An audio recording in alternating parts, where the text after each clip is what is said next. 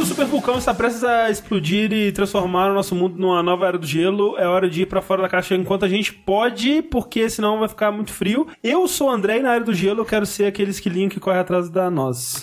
Filho da. Eu ia ser o esquilo. Mas já era. Eu sou o sushi e eu sou o outro esquilo que vai desenterrar nós do André e enterrar em outro lugar.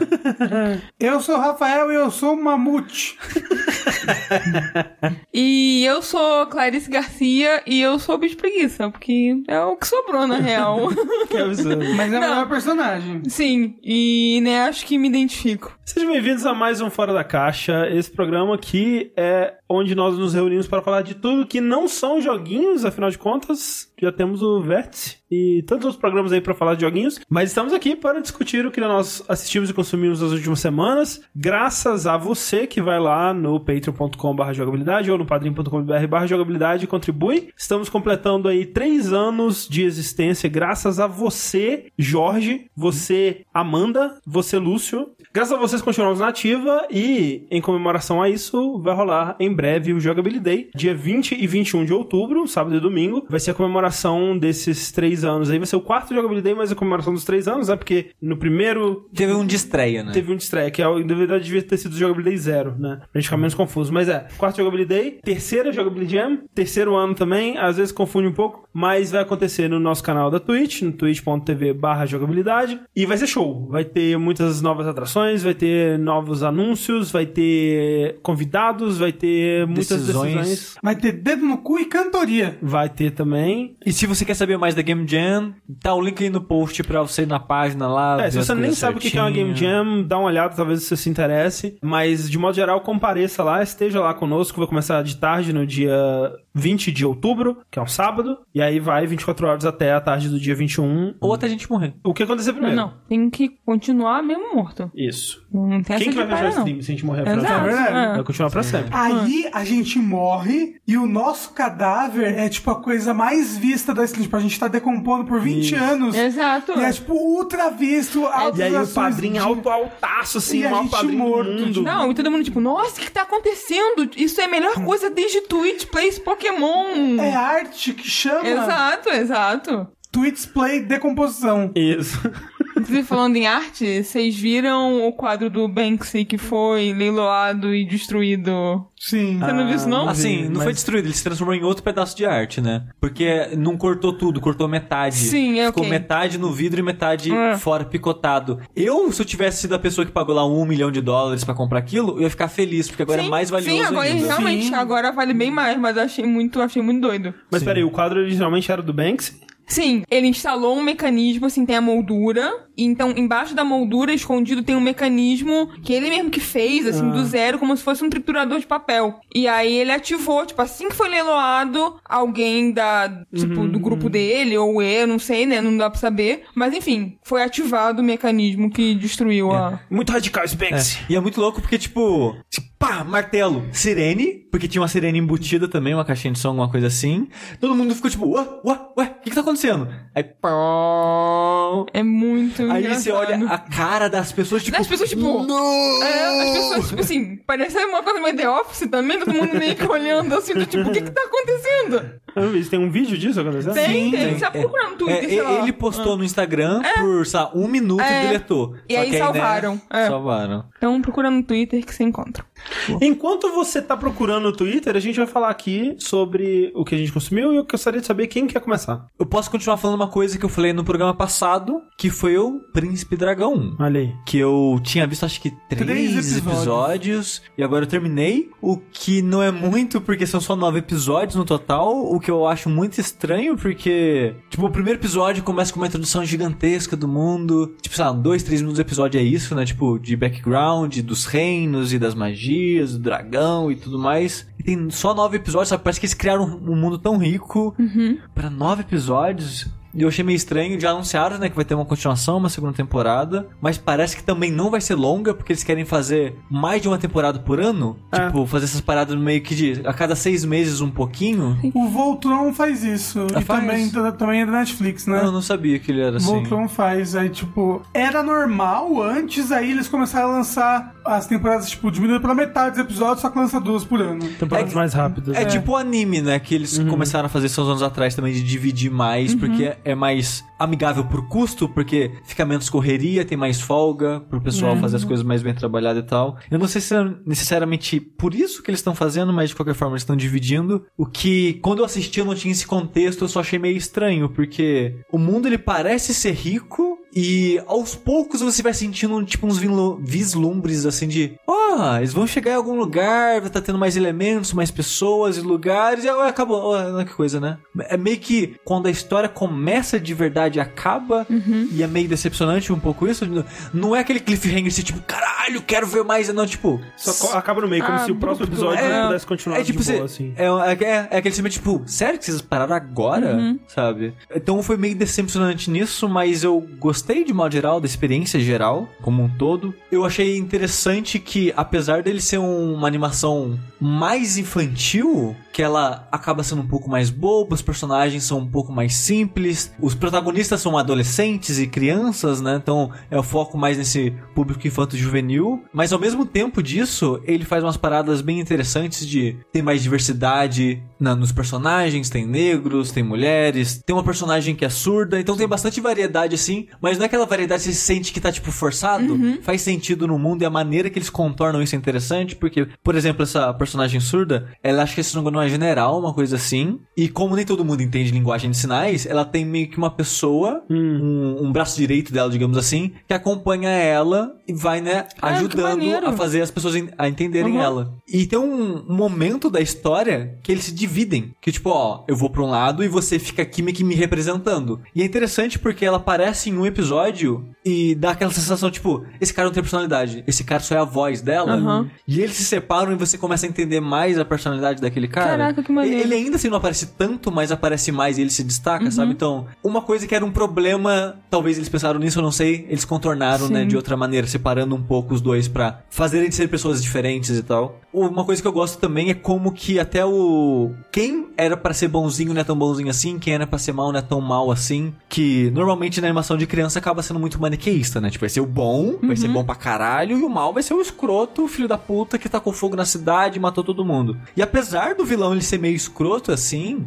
antes dele se rebelar como o escroto da história, pelo menos até o momento, ele é só uma pessoa. Ele tá ali, você entende mais ou menos as razões dele, os motivos, pra onde ele tá indo, até que acontece uma parada, ele dá uma virada, um, um salto que talvez um pouco fora do comum, que eu acho que muitas pessoas não, não daria esse salto, tipo, de raciocínio que ele dá e ele fica tipo, ok, agora tá na hora de me rebelar, sabe? E aí ele vira o vilão de vez. E até o, o que seria o herói, digamos assim, o, um dos bonzinhos, que é o príncipe, né, do, do reino que começa a história, ele é tão bonzinho assim também, sabe? Então, tipo, você vê os dois lados, assim, que nem tudo é branco, nem tudo é preto, tem aquele tom de cinza e tal, que tá mais comum hoje em dia nas mídia, em, em mídia, né, nas animações, filmes, livros, o que seja, mas pra criança ainda, ainda- isso ainda é raro. É, assim, eu diria, eu não vi Avatar, por exemplo, nem, nem Corra, né? Mas eu diria que até hoje em dia, a grande parte das animações infantis estão mais assim. Até o Steven Universe tem um pouco disso. Sim. Mas sempre E- começa mais bobinho, mais né? bobinho, sim. Pra- é. pra- eu não sei se é pra conquistar a confiança da emissora, do público ou dos dois. Acho que aí também acho que é uma forma agradável de você construir o universo, ao invés de começar já com né, tiro, porrada e Sim.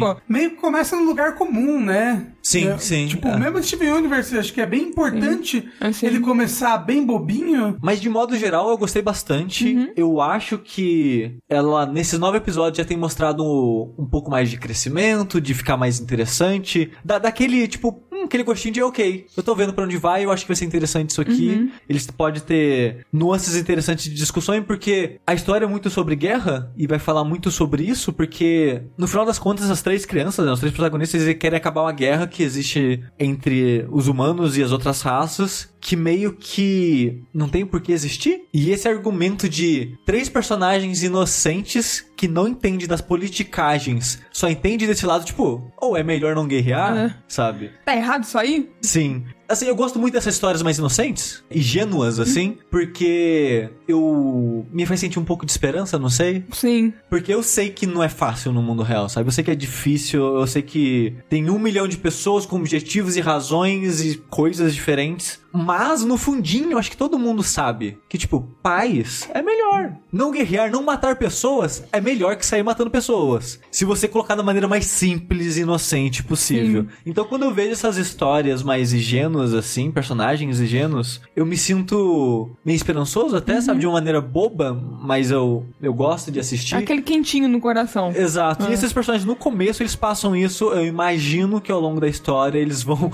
ser martelados pela brutalidade da, da realidade. Vão descobrir que não é tão fácil assim. Ou talvez eles vão enfrentar essa diversidade e superar através da ingenuidade, que acontece em muitas histórias também, né? A pessoa inocente consegue fazer as outras verem, né, do mundo de uma maneira mais inocente e resolve os problemas dessa maneira. É One Piece. Mas de qualquer forma, independente do caminho que seguir, esse começo, esses primeiros novos episódios eu achei promissores. Não são fodas, incríveis em nada, mas são promissores, sabe? Aquela parada que você acha, é legal, mas tem um potencial pra ser foda. Tipo, a primeira temporada do Eng, por exemplo, eu não acho nada demais. Eu acho ok. Eu só assisti tudo porque falavam muito que as outras duas eram muito boas. E realmente são muito boas, são tipo. Nem compara. Mesma coisa Steve Universe. Primeira temporada dele é, é ruim comparada aos outros, Sim, sabe? sim. Eu acho que é, o Príncipe Dragão tem o mesmo potencial. Então, se você gosta de animação, se você gostou de Korra do Eng, que não é dos mesmos criadores, mas é de um escritor que participou do Eng, né, que tá lá, então tem muitos elementos semelhantes. Você possivelmente vai gostar, então eu recomendo. E a estilo de arte parou de te incomodar com o tempo? É, é verdade, Eu tem isso, né, que foi uma isso. polêmica que... Acho que menos o estilo de arte, mais a animação estranha. Ah, não, é né? porque ele é Sim, é. bonito, é, sim. É, sim, é, eu acho ele muito bonito, principalmente as paisagens, que são, né, estáticas, E né? o design dos personagens também eu acho bem legal. Sim, dos monstros que aparecem no começo, os dragões são bonitos e Acho que tal. a maior estranheza mesmo é movimentando, assim, Sim, você por- vê em movimento. É, e é bizarro que em entrevistas eles falaram: ah, a gente vai fazer essa parada de 24 quadros pra parecer uma animação. Algo que fizeram com Guilty Gear, pra quem acompanha jogo de luta e tal. E estão fazendo com aquele, a- aquela nova animação do Homem-Aranha Multiverso lá, Sim. Sim. Spider-Verse. Dragon Ball Fighters. Também. Eles falaram que essa era a ideia. E é bizarro porque eu não sei o que aconteceu. Deu Porque- alguma coisa errada. É, alguma coisa errada aconteceu porque tem momentos que parece que é menos que isso, que fica muito clunkezinho, fica muito estranho. E nos momentos mais importantes de luta, ação, fuga, tá bem animado, sabe? Então, tipo, tem, tem mais de 24 ca- quadros nessa luta aqui, sabe? Então, essa disparidade gera uma estranheza. O que eu consigo pensar, assim, que tá acontecendo é que, tipo, no caso do Guilty Gear ou dessa animação do Homem-Aranha Spi- Spider-Verse aí, é que eles estão fazendo que nem stop motion, né? Que eles estão pegando o modelo 3D, movimentando ele frame a frame, criando animação assim. No. Eu ia falar Tigre e o Dragão. No Príncipe Dragão, o que parece que rolou, por talvez falta de dinheiro, né? Falta de investimento. É que eles fizeram a animação normal e depois eles passaram o algoritmo por cima pra remover alguns frames. É possível. E aí eles fizeram de uma forma mais é, automática, assim, que era pra disfarçar, né, alguns atalhos ali na animação e não ficou legal. Mas eles já disseram que eles receberam as críticas e que eles vão tentar melhorar pra próxima. né? Ah, Então. Eu imagino que sim. A, a vantagem, né, de dividir a Sim, temporada em sim. duas pequenas é que eles podem, né, pegar o feedback e tentar melhorar com isso. Uhum. Mas, né, tem potencial. O Tigre e o Dragão. Isso.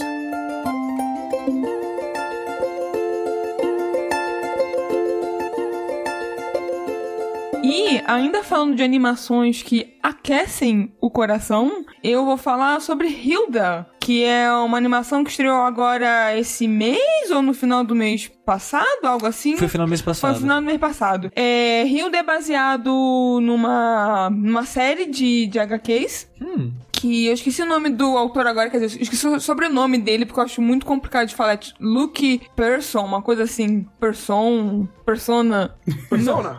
É HQ em papel mesmo ou é digital? É em papel mesmo, é em papel. Acho que aqui no Brasil lançaram duas ou três pela Companhia das Letras. Acho que imagino que eles vão lançar, né, as seguintes. Mas Hilda conta basicamente a história de uma menina que mora sozinha com a mãe no meio de uma floresta. E essa floresta possui seres mágicos, tipo, seres mágicos de florestas, assim, clichês, tipo, gigantes, trolls e duendes. E assim, ela ama viver onde ela, ela vive, ela ama, sabe? É, é bonitinho porque é aquela coisa de criança solitária também, que gosta da solidão e não, não se importa muito, sabe, de explorar e passar o tempo, né, desenhando sozinha. E, e no primeiro episódio já apresenta esse conflito dela ter que sair da onde ela mora, porque tem um- uns serizinhos invisíveis que são os- tipo uns duendes que ela não vê e ela acaba descobrindo eles e tem que conciliar, sabe? Tipo, não, mas a gente pode viver juntos. Como é que a gente podia saber que vocês viviam aqui? Porque a gente não via vocês. Agora que eu vejo, eu posso ajudar vocês e posso não pisar na casa de vocês e coisas assim. E é engraçado porque é no começo, na primeira metade do primeiro episódio tem isso, né? Tipo, a casa tá sendo atacada por seres invisíveis e que tão- as coisas estão voando e tal. E depois ela descobre que ex- existem esses gnomos, esses seres bem pequenininhos, minúsculos. Só que além disso, tem uma magia que os humanos não enxergam eles. Aí ela consegue assinar nos documentos, porque eles são seres burocratas. É. Ela assina uma pilha gigante de documentos, ok, agora você pode enxergar. E quando ela começa a enxergar ele, eu assisti três episódios, né? Uhum. Nesses três episódios todo, o mundo é recheado das casinhas desses bichos espalhados. Eu E acho um tá, detalhe tipo, muito legal. no meio, assim, sabe? E assim ela fala, mas pô, essa casa era do meu avô, ele não sabia. Se ele soubesse, ele não teria construído aqui e tal. E é isso, aí tem um. Aí vai ter uma trama que tem um gigante e tudo mais. Só que ela, obviamente, acaba mudando dali por uma série de acontecimentos e vai pra cidade grande. Ou uma vila, que é a vila mais próxima ali, que é murada pra proteger dos trolls. E é, é bom é isso, tipo, não era só a floresta que era mágica. É o mundo que realmente é mágico, sabe? Ele não, não tem nada de até pensar, ah, mas será que era, sei lá, a imaginação dela e tal? Não, ela. O mundo que é mágico e eles lidam com problemas de seres mágicos constantemente. É uma história sobre preservação da natureza? É uma história sobre crescer? Talvez um pouco de cada. Eu também eu acho que eu vi um pouco mais do que o sushi, eu ainda não terminei. Aham. Mas é muito sobre lidar com pessoas também, porque ela era muito sozinha e agora ela tem que ir numa escola tradicional, fazer amigos e lidar com, com um pouco de preconceito também, de ser. Ah, a história não fica nessa coisa dos bichinhos invisíveis. não, não, Ah, tipo, tá. até que assim, não Não fica. com mudanças. Lidar com mudanças aí, assim, em cada episódio aparece um ser mágico ou um problema assim. Tem num deles que o, um amiguinho dela pega uma pedra no meio de não sei onde, e essa pedra é um bebê troll. Hum. E aí, obviamente, a mãe fica atrás desesperada do bebê e, tipo, tudo se resolve bonitinho e tal. Então, até agora, apesar de ter esses mini probleminhas, é, como a gente estava comentando, ainda uma estrutura muito similar a um Steven Universe, né? Monstro da semana, desafio da Exato, semana. é. Ou, ou né, que tudo se resolve bonitinho. É, ele foi até mais rápido do que eu esperava é, em algumas coisas, porque no episódio piloto, ela tá, tipo, andando na floresta porque ela quer encontrar um troll durante o dia. E durante o dia os trolls viram estátuas. Porque ela queria desenhar um troll. Ela tem, tipo, um bloco de notas que ela vai fazer um desenho e anotações da floresta, das aventuras dela. E, enquanto ela desenhava, começa a anoitecer. E o bicho acorda. E ela começa a fugir dele. Nessa fuga, ela encontra um- uma pegada gigantesca.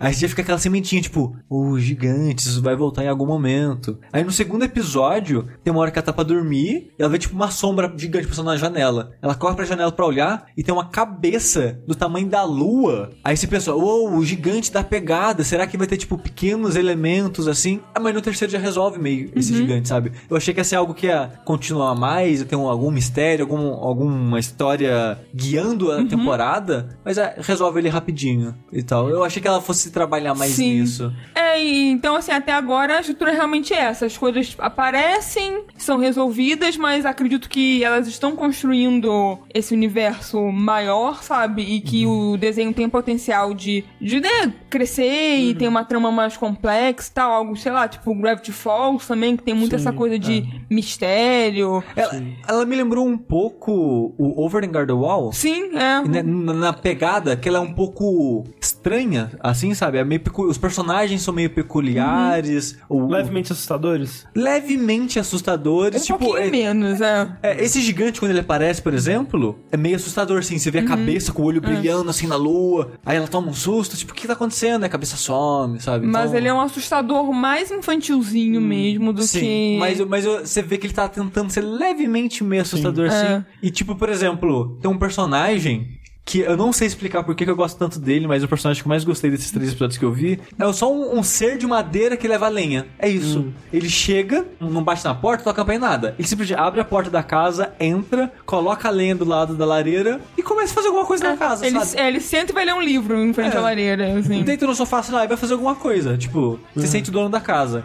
Só que ele não quer interagir com elas. Com ela e a mãe dela. Tipo, ah, você veio aqui, não sei o que lá, você viu os seres pequenos? Ele, não quero saber, tchau. E vai embora, sabe? E eu não, eu não sei explicar porquê, mas ele, ele é um personagem muito interessante desse mundo. O design dele também eu acho muito, muito legal. Que é um ser de madeira que leva madeira para as pessoas queimar, sabe? Eu, eu não entendo. Eu até imagino que seja baseado mesmo em alguma criatura possível, que é, é exista e a gente não conheça. E, e é legal ter uma hora que ela, tipo, quer conversar com ele e ele não quer ficar. E ela segue ele e ele tem uma casa. Normal, ele tem uma casa, tipo, uma casa normal, como se fosse um ser humano morando lá. Só que ele vai na casa das outras pessoas e fica lá lendo um livro, não sei. É, é muito louco, o É, personagem é muito engraçado legal. mesmo. Ele é tipo um gato, vezes. Só que ele tá junto, né? Basicamente. Tá junto. Só que ele não quer estar muito junto, igual um gato. Ele só quer estar junto quando ele quer estar junto. Quando ele quer Exato. ficar longe também, É. sai fora. Eu fico triste. Ele apareceu mais depois? Aparece, Ah, aparece, ok. aparece. Acho que até depois que elas vão embora. É, porque eu ia ficar triste, tipo, depois que elas vão embora, ele não vai ter mais ele. Eu acho que aparece, assim, eu não tô lembrada agora. É. Hum, Mas ele, ele tem uma estranheza, tanto na personalidade quanto no design dele, que me lembra o Over the Garden Wall. Acho que Sim. talvez o personagem que mais me lembra Sim, é ele. é. Agora que você falou desse, desse personagem específico, eu consigo enxergar melhor a sua comparação. E a história do gigante é muito fofinha. É muito linda. Essa animação moderna, né, de ter histórias mais tocantes, em meio de coisas mais bobinhas, e ficando cada vez mais profundo ao longo dos episódios. Exato. E assim, é um desenho também que eu acho muito, muito, muito bonito. Assim, eu não, eu não tenho palavras pra descrever o quanto eu acho bonito, assim. Porque as cores, a paleta de cores que eles usam também é uma coisa que me impressiona muito, assim, de, de manhã usar só laranja. É basicamente isso. Você pega, sei lá, um quadro qualquer, vários quadros quaisquer do desenho e compara. De manhã é sempre laranja, vermelho, às vezes um turquesa, porque é a cor do cabelo da protagonista, às vezes dá um outro destaque aqui e ali. E aí sempre numa situação de noite ou dentro de um lugar fechado, numa caverna, ele muda pra azul, roxo, lilás. E são dois contrastes bonitos, sabe? Me lembra um pouco a arte da Kate Rice, que faz aqueles quadrinhos do acampamento das crianças rejeitadas. Ah, qual? sim, sim, sim, Me total, um pouco, total. né? E eu acho que o Sushi tinha comentado que não gostou de, de alguma coisa que eu não lembro agora. Eu, no visual dele tem uma coisa que não chega a atrapalhar ou me fazer querer parar de assistir ou coisa assim. Eu só fico meio. "Ah", quando dá zoom nela. Porque você imagina assim, que alguém fez um desenho, sei lá, com giz. O giz tem. Sempre deixa aquelas falhas brancas assim, Sim, né? Meio sim. que desiguais, contorno desigual. Ah, sim, agora, agora que você falou. eu- eu- O que da outra vez que tinha falado, eu não tinha É. entendido. Quando você vê de longe assim, você vê, ok, é um, é um desenho. Mas quando dá o zoom, você começa a ver as falhas, as curvas no desenho, os detalhes assim. Só que fica- não fica uma maneira bonita, sabe? Parece que não era pra estar dando aquele zoom naquele desenho digital ali. Ok. Aí Eu acho levemente estranho, Aham. mas eles provavelmente fazem de propósito. Tipo, tem um desenho que eu assistia quando era criança, eu não entendia porra nenhuma, mas eu- ele era tão estranho que eu achava interessante, que era o Dr. Cats. Eu nem lembro que desenho. é esse. Nossa. Cats, tipo de Locomotion. gato, só que com K. Que ele era um terapeuta. E o desenho era sobre ele e os pacientes dele e a família disfuncional dele e tal. Ô, Ele era um louco. gato? Não, era só o nome dele. Ah. E ele era todo. É bizarro, porque, tipo, quando você vê um desenho certinho, fluido, as pessoas faz aquela, faz aquela parada de colocar a folha em cima e a folha embaixo, pra ficar comparando Uhum. e fazer certinho. Ele dá a impressão que eles não fazem isso porque você vê as desigualdades e fica, parece que fica tremendo o desenho, Uhum. porque eles não se dão trabalho de deixar certinho. É que nem aqueles desenhos da Nickelodeon dos anos 90, aqueles A Monstros ou o próprio Rugrats, que é feio. Aqueles desenhos feios, viu? Não. Rugrats é lindo. Nossa, Não. desenho feio. do Eu- eu- o máximo que eu poderia dizer é que ele tem um estilo muito próprio e característico da época. Agora, bonito, não Nossa era. senhora, É, que eu acho meio feio. É. O Stormberries é maravilhoso também. A menina falava com os animais. Não, mas é só isso, eu só acho meio estranho, sabe? Eu, eu É. acho que foi uma escolha artística Uhum. deles. Talvez pra parecer mais rústico, mais infantil, Sim. não sei. E outra coisa que eu acho que, pra essa animação pegar a pessoa, eu acho que ela vai pela ambientação, assim. Sim. É algo que pra mim não é muito palpável, sabe? Pegar e apontar exatamente, mas eu acho que só falar os elementos não é o suficiente, sabe? Você tem que assistir, ver tudo em movimento, Uhum. Exato. funcionando como um pacote, que ele tem uma ambientação diferente, muito característica dele, Sim. que pra mim eu só achei, ah, pô, é legal, né? Um desenho legal. Mas eu vi muita gente já amando a partir do segundo episódio, Sim, assim, é, foi basicamente eu, porque acho que como você falou, ele é muito um pacotinho de coisas que eu acho quase perfeitas, digamos assim, Uhum. porque a trilha sonora também eu acho fantástica, sabe? Tanto música, às vezes, né, de outros artistas que eles estão usando, ou quanto a trilha sonora própria, digamos assim. Acho tudo muito bem feito, né? Feito com muito esmero e. É sinergia. Tudo tem sinergia um com o outro. As coisas têm harmonia. Sim, é, é tipo aquela parada, né, da... A, o resultado é maior que a soma Exato, dos é, produtos. é. Então, assim, pra mim é perfeito pra você num dia estressante, sabe, botar pra assistir ou né, agora que as coisas estão meio complicadas assim, pra você dar uma Espairecida. esparecida, exato, é gostosinho de você ficar ali na cama de cobertinha Como é que é assistindo. aquela palavra? É... Desopi... Desopilar? Desopilar. Desopilar. que é Desopilar. desopilar? Não faço ideia, mas é o que as pessoas têm usado. É, acho que é tipo espairecer. As pessoas têm usado, eu te falei isso. Você falou, tipo, Eu- não, eu já vi. já Sério vi mesmo? lugar, Sim. Não, porque assim, eu até te perguntei, desopilar o fígado, que minha mãe Desopilar fala o muito, fígado. muito Opa. isso. Mas enfim, é uma animação perfeita pra você, sei lá, se você tiver uma filha, um filho, um sobrinho, Cachorro, gato, papagaio. É, alguma criança assim, próxima da sua família também, sentar pra assistir junto, acho Cachorro que... também é criança. Cachorro também é criança. De forma que cachorro não entende muito, né? Vai ser meio complicado. Sim, é Deixa lindo. ele De- entender. ele, de- ele entende no tempo dele, no Isso. ritmo dele. Mas acho que, sabe, é, é o tipo de coisa que eu tô consumindo e pensando, puxa vida, eu adoraria ter, tipo, uma sobrinha pra poder assistir isso com ela, sabe? E é curtinho também, acho que são 13 episódios, Acho que né? por aí. O, vocês estavam falando de coisa que incomoda na, na- no desenho? Eu lembro que eu me incomodava muito com aquele desenho do Jack Chan, lembra? Com os cenários. Nossa, Ah, como me é. incomodava. Que era tudo meio que, tipo, fora de alinhamento, né? O contorno não, É. não encontrava com Tudo, o preenchimento. tudo, tudo era assim, parecia que a pessoa, ela fez o cenário, aí ela pintou em, em- em um papel manteiga, sei lá. É, aí alguém foi lá e espirrou em cima. É, aí alguém espirrou e pum, separou. Assim, aí, é, nossa, eu ficava muito incomodado com Dá isso. meio raiva também. É, eu não Eu lembro. não lembro, eu quase não assisti, né? Tchan. Eu também não, mas me incomodava também. Cenário Jack Chan. Isso aí. Vamos falar de uma de cena de Já que é nitpick de animação, o meu maior nitpick da história, e eu odeio essa técnica, o André talvez saiba o nome disso, é, um- é uma parada, vamos ver se eu consigo explicar, que é tipo uma textura no desenho, só que não é uma textura que acompanha o desenho, é como se a, Ah, sim, sim, a sim, roupa do Aham. personagem fosse um recorte, É. e essa textura fosse um fundo que a pessoa vai passando por cima. É, é como se fosse um. Isso é usado, ou era muito usado pra camisa xadrez, assim. Sim. Caraca, ok, pode crer. Eu, eu acho que eu sei o que você tá falando. E a primeira animação que eu vi isso foi exatamente numa roupa xadrez que foi naquele. Acho que Excêntricos da Nickelodeon, uma parada assim? Como é que Rapaz, é? eu lembro desse nome, mas não lembro da cara desse desenho. É, é como se a pessoa ela não tivesse com uma camisa xadrez.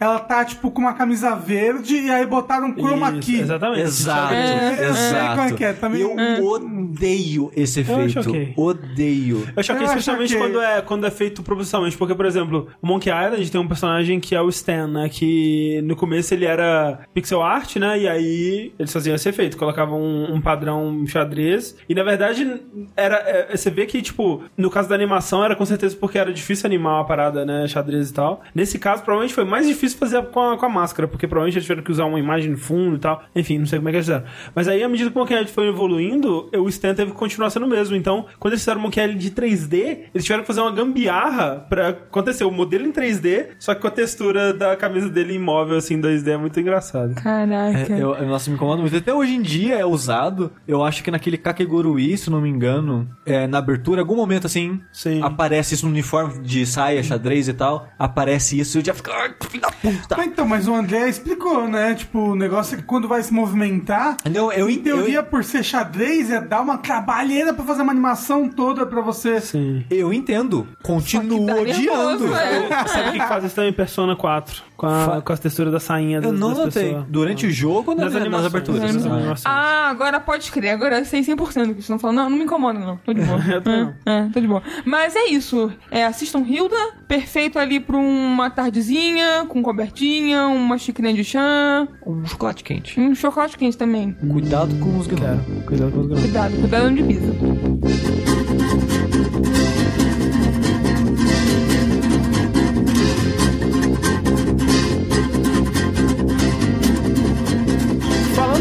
Que tentam ser assustadoras, mas que nem sempre conseguem. Eu assisti com a Clarice ontem um filme que eu já tinha ouvido falar sobre ele há muito tempo e eu tava com muita vontade de assistir, mas nunca me vi na situação assim. A gente tava vendo o que a gente ia ver no Netflix assim, aí parou no filme, ah, vamos ver esse negócio aí. Que é o filme O que Fazemos nas Sombras, é o nome em português? É isso aí. Que em inglês é What We Do in the Shadows. É um filme dirigido pelo Taika Waititi, que você talvez conheça como o diretor de Thor Ragnarok. Ah, não! É. Cara, pior filme da Marvel da história.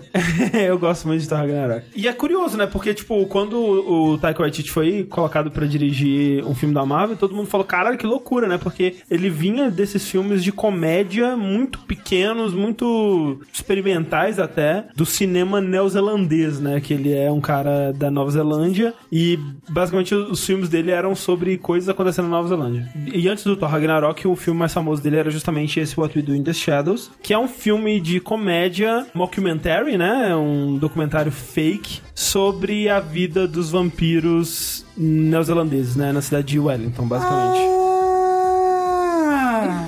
eu já vi o trailer desse negócio aí.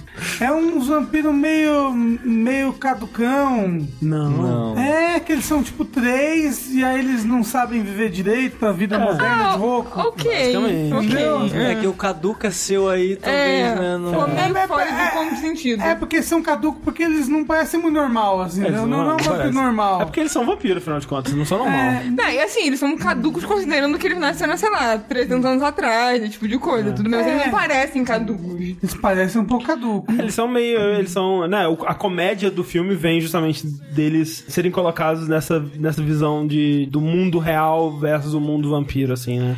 E vai ter uma série, né? Inclusive. É, não sabia. Sim. É, Ah, legal. Já anunciaram esse ano, se não me engano. Com os mesmos personagens? Aí eu já não tenho certeza. eu acho que são os mesmos personagens, não sei se são os mesmos ato- atores. É. Legal, porque assim, o filme ele é protagonizado pelo Taika Waititi e o cara do Flight of the Conchords, que eu não lembro o nome, Jermaine Clemens, uma coisa assim. Ele, ele é o cara que canta a música do Moana lá, do, do Shine. Como é que chama? O, O caranguejo. o caranguejo, eu sei. É ele! É. Olha aí, que loucura! Exatamente. Começa contando a, a vida desses quatro vampiros que são é, roommates, né? Eles dividem um apartamento, uma casa, na verdade. São quatro, né? Tem o, o meio que é o protagonista, que é o Taika, que ele é meio que um vampiro meio burguês, assim. Ele é meio aristocrata, né? Ele era um cara riquinho, assim, que virou vampiro. Aí você tem um vampiro que ele é o mais Conde Drácula, assim, que ele é um cara mais pomposo, assim, com aquela cara mais heavy metal, assim. É tipo o, o Drácula do, do Castlevania, basicamente. Aí você tem um vampiro que é um, um vampiro roqueirozinho, assim. E o último vampiro é um cara meio Nosferatu, né? Que ele é o mais velho de todos. Ele tem, tipo, mais de 10 mil anos de, de, de idade. Ele, ele é total Nosferatu, que ele é, tipo, fica num sarcófago e ele com a, com a roupa preta dele, os dentes grandão, assim, as unhas gigantes, a pele toda branca. E careca. aparece 10 segundos só do filme, né? É. Ele aparece bem pouquinho. Mas ele é excelente.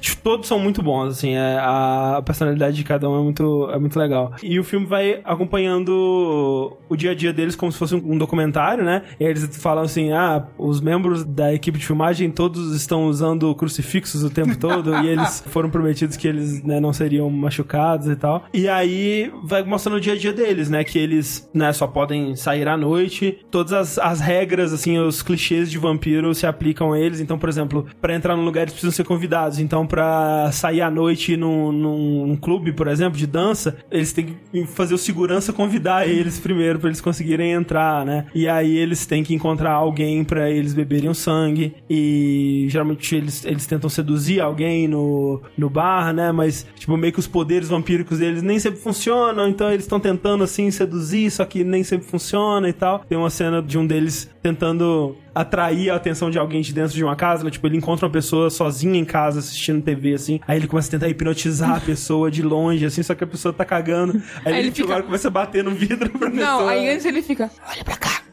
olha pra cá e, tipo, zero foda. Zero bate assim pra, pra chamar a atenção da pessoa. E aí um deles tem um, um familiar, né? Que é uma, uma pessoa humana que, que serve a eles. Eles têm uma, uma, uma mulher que ela foi prometida que ela seria transformada em vampiro e ter vida eterna e tudo mais. Só que, tipo, o cara não quer transformar ela em vampiro porque senão ele vai perder a servente, né? Então ele fica enrolando ela. A missão dela é fazer pequenas tarefas pra eles, assim, e trazer pessoas, né? Ficar conversando pessoas a ir pra casa deles pra eles poderem se alimentar e tal. E aí, numa dessas noites, ela traz um casal, eles matam a menina, só que o cara, eles estão meio que brincando com ele, né? Tentando assustar ele e tal, e ele meio que consegue fugir, e ele é pego pelo Nosferatu. Só que aí o Nosferatu, em vez de matar ele, transforma ele num vampiro. E aí começa meio que uma, uma abertura deles pra um novo, um novo mundo, digamos assim, porque esse cara que virou o novo vampiro, ele é um recém-vampiro, enquanto que todos eles são mais de 300 anos e tudo mais. Eles começam a passar a conviver com esse cara que é um cara mais jovem, e ele tem um amigo humano que ele traz, começa a trazer pra casa, e os caras começam a adorar o amigo humano dele, que é tipo um cara muito quietinho assim, mas o cara é muito gente boa, e esse amigo humano começa a apresentar eles pras novas tecnologias, né? Tipo, câmera digital, porque eles não aparecem em reflexo, mas na foto eles aparecem, né? Eles ficam empolgadíssimos, começam a tirar várias selfies e várias fotos, e eles são apresentados na internet, né? E, cara, eles mexendo na internet é muito engraçado, porque a primeira coisa que eles fazem é ir no YouTube ver o pôr do sol no vídeo.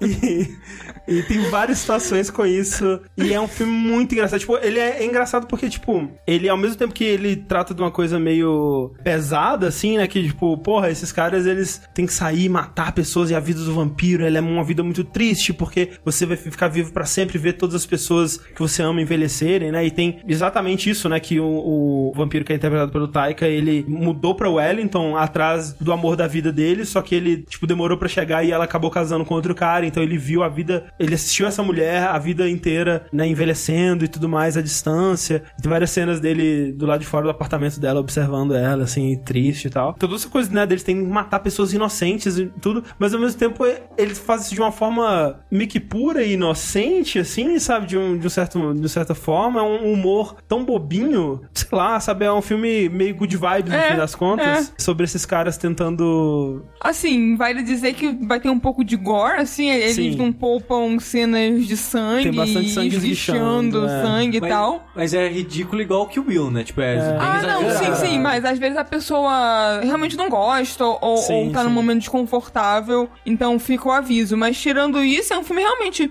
meio ingênuozinho, bobinho, é engraçado você ver. É sempre. Eu sempre acho muito divertido filmes de, sei lá, gente.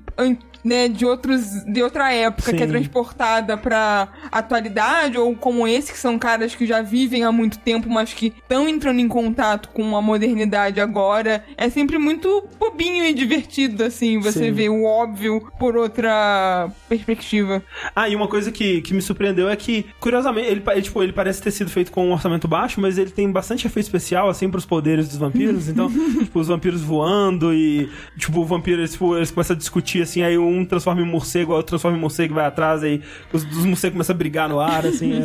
É, é surpreendente, porque, tipo, eu, eu- começando a assistir, você não sabe, né, qual vai ser o escopo do filme, e aos poucos ele vai mostrando, vai te surpreendendo, né, com as coisas que, ele, que vai acontecendo, assim. Então, achei bem legal. O nome desse filme é What Lurks in the Shadow? What We Do in the Shadows. What We Do in the Shadow. Ah, mas muito bom, recomendo e tá na Netflix. exato Você chegou a assistir, tio? Assisti há muito tempo É, atrás. ele é de já. 2014 o filme. É, eu fui procurar ontem rapidinho coisa sobre o filme e eu fiquei, tipo, nossa, tem tanto tempo assim. ah, que... é. Eu, eu não falei no Fora da Caixa, eu lembro que eu assisti ele na época que a gente começou a fazer o Fora da Caixa, tipo em 2015, assim. Ah, Aham. talvez tenha falado, então. Mas eu não lembro. Talvez eu não falei, talvez eu só assisti e acabei não falando nada. É, mas, mas- foi nessa época. Porque a gente, não- a gente também terminou de gravar um podcast e a gente esqueceu tudo já, Não, então... tudo. Sim. Mas é isso, também recomendo bastante. É, é um filme bem divertido, assim, que consegue te distrair ali pelo, né? Pelas horas que. É, é, como vocês não sabiam muito dele, eu acho que é uma experiência um pouco diferente da minha, porque quando eu fui assistir já tava num hype desgraçado em cima dele. Nossa. Se decepcionou. Não que desse, é, Ah. um pouco. Não que eu tenha achado ele ruim, Uhum. mas eu não gostei tanto quanto as pessoas pareciam fazer que ele seria, sabe? Mas eu achei é um filme bem engraçado, bem divertido mesmo, de pegar essas, os clichês dos vampiros e deixar num, num prisma É. mais cômico, assim. Sim. Porque meio que tem todos, né? Tipo, do crucifixo, né? Tipo, tem a cena maravilhosa do- dos policiais, né? Chegando na casa e, e- e investigar o barulho, né? E, tipo, tinha acabado de acontecer uma, uma morte horrível lá dentro da casa. E aí eles hipnotizam o policial pra não ver nada. E, e tem toda aquela brincadeirinha assim, tipo, ó, eu, eu hipnotizei eles, mas eu não sei até que quando pode durar, né? Eu tô com medo deles, do feitiço passar e eles verem os cadáveres e tal. Aí os policiais, e o que é aquilo? Exato. Aí você, meu Deus, a música. E você tá deixando a tinta inflamável perto do, da tomada, sei lá. E tem aquela coisa do tipo do vampiro não conseguir olhar pro crucifixo, né? Que ele fica. E aí alguém tem que tampar o crucifixo assim, ele não, tá tudo bem agora. Tem também a que você falou do reflexo, eles brincando, tipo, ah, eu não apareço no reflexo do espelho. Aí ele pega um objeto, assim, uma xícara, e fica, ha, ha, ha, a xícara agora está flutuando. ha, ha, Tipo, ha." mostra, mostrando eles mega entediados. Né? Ou- ou- tem muito não, e fazer. o, também deles, tipo, ah, a gente não consegue se ver, então a gente se desenha pra saber como, e aí uns desenhos tosquérrimos, assim, tipo, pra saber se eu tô bonito ou não. Aí o desenho, tipo, sei lá, um boneco de palito, Sim. assim. É muito, muito divertido.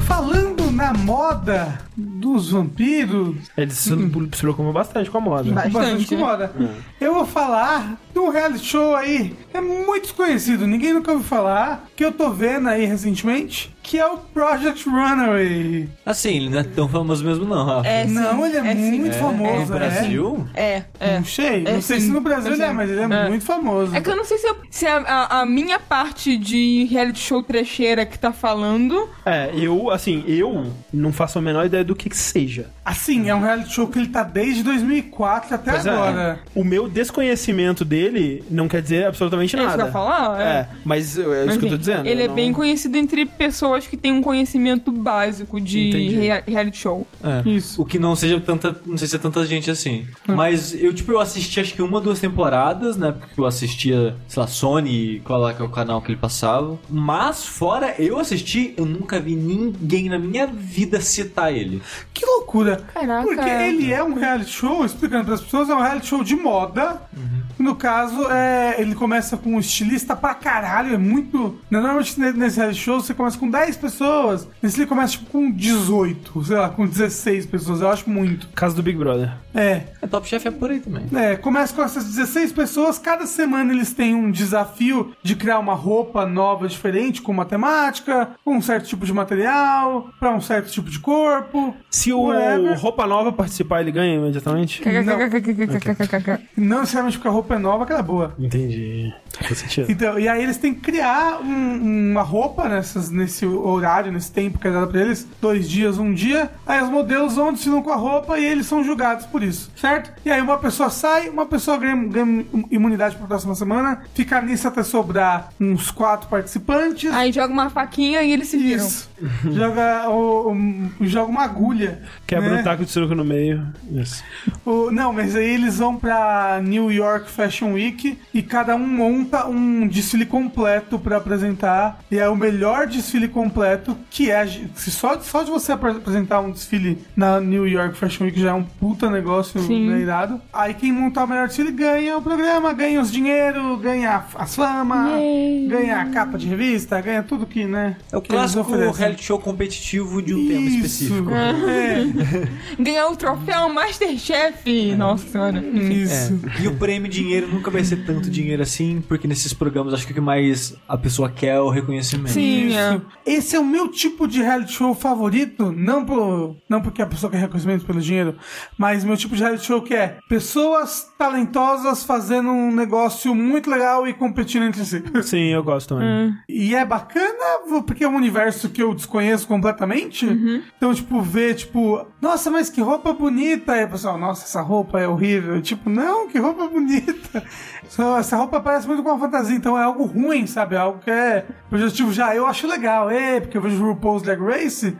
É. E tipo, no Post Drag Race tem menos disso, sabe? De roupa ser muito fantasia. É, acho que quanto mais fantasia aparecer, melhor. Não, não Depende- sei. depende É? do tema, depende ah, muito do ok, tema. Ok.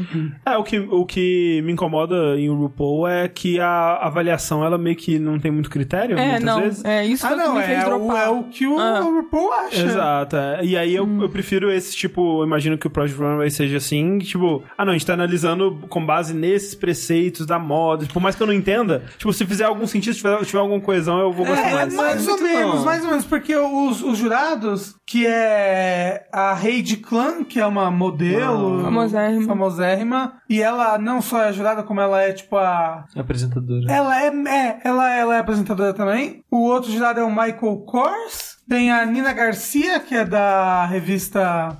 Não olha pra Veja. mim. Não, pelo amor de Jesus. A Nina Garcia, que é da Ah, sei revista quem ela é. da M- M- Mary Claire, eu não sei falar isso. Da Mary Claire. Tem a Nina Garcia, que é da revista Mary Claire, Marie- e o Michael Marie Claire. Kors. Marie Claire? Porra, que chique. E o Michael Kors, que é um estilista famosão aí. E a Heidi Klum, que é uma modelo, também famosa. E assim, muitas vezes eles discordam entre si, tipo, eles gostam, ah, eu adorei essa peça, outro, nossa, achei horrível. E aí ficam nessa, Ah, é nessa legal. discussão assim. Não, ela é, é bem bacana. E o mais legal, assim, pra mim, desses é o Tingan, que todo esse reality show eles passa dentro de uma escola de moda lá de Nova York, que provavelmente é a faculdade de moda mais famosa aí do mundo. E tem esse Tingan, que é também um estilista super, Super famoso. famoso. Ele tem. Ele aparece em vários programas de, de moda, assim, de reality Sim. show e tal. E aparentemente ele é professor nessa universidade também. Que chique. E, e ele meio que. Ele é um mentor da galera. Uhum. Tipo, ele aparece pra falar qual é o desafio, pra ajudar eles ali e pra, pra levar eles pra comprar os tecidos, pra dar pitaco nas coisas, só que ele não julga, entendeu? E,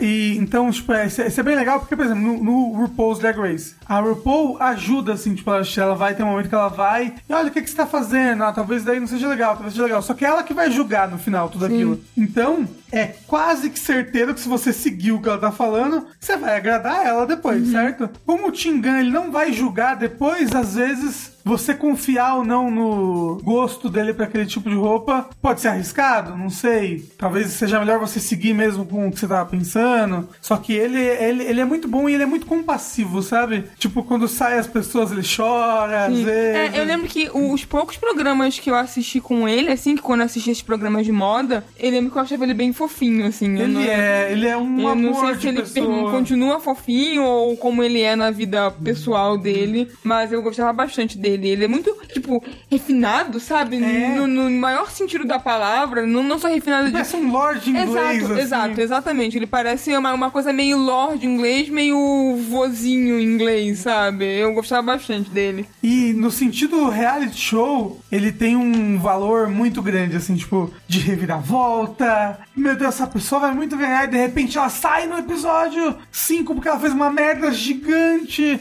Ou então você tá torcendo pra tal pessoa, aí chega um desafio e você fala: caramba, fulano é um bosta como ser humano, hein? E aí você passa a torcer contra ele. É engraçado, porque eu gosto muito desse tipo de reality show, né? Tanto que eu nem ligo tanto assim pra comida, tipo, de, de comidas diferentes, mas eu gosto muito de ver o Masterchef. O que é muito doido, porque eu assisto Masterchef basicamente pra ver as pessoas cozinhando, cara, ver as comidas. Como o Rafael falou, eu ainda aprecio ver pessoas talentosas demonstrando o seu talento, E a mas. sua criatividade. Exato, mas toda a parte mais de picuinha, assim, isso é o que é mais fraco pra mim. É, No tipo, Masterchef. Em, em reality shows em geral. Não a parte de picuinha, por exemplo. A parte de picuinha eu não tenho muita paciência também, não. Mas eu gosto de, de ver a parada sendo julgada, sabe? Tipo, e eles tentando, tipo, é o processo criativo Sim, e tal. sim, é. Essa coisa toda. Pra mim, realmente, poderia ser qualquer coisa além de Sim, comida. entendi. Tanto é que eu já vi vários, assim, de, dos mais variados temas. E quanto mais bizarro o tema, pra mim, melhor. Por exemplo, já, já falei aqui algumas vezes, mas tem um de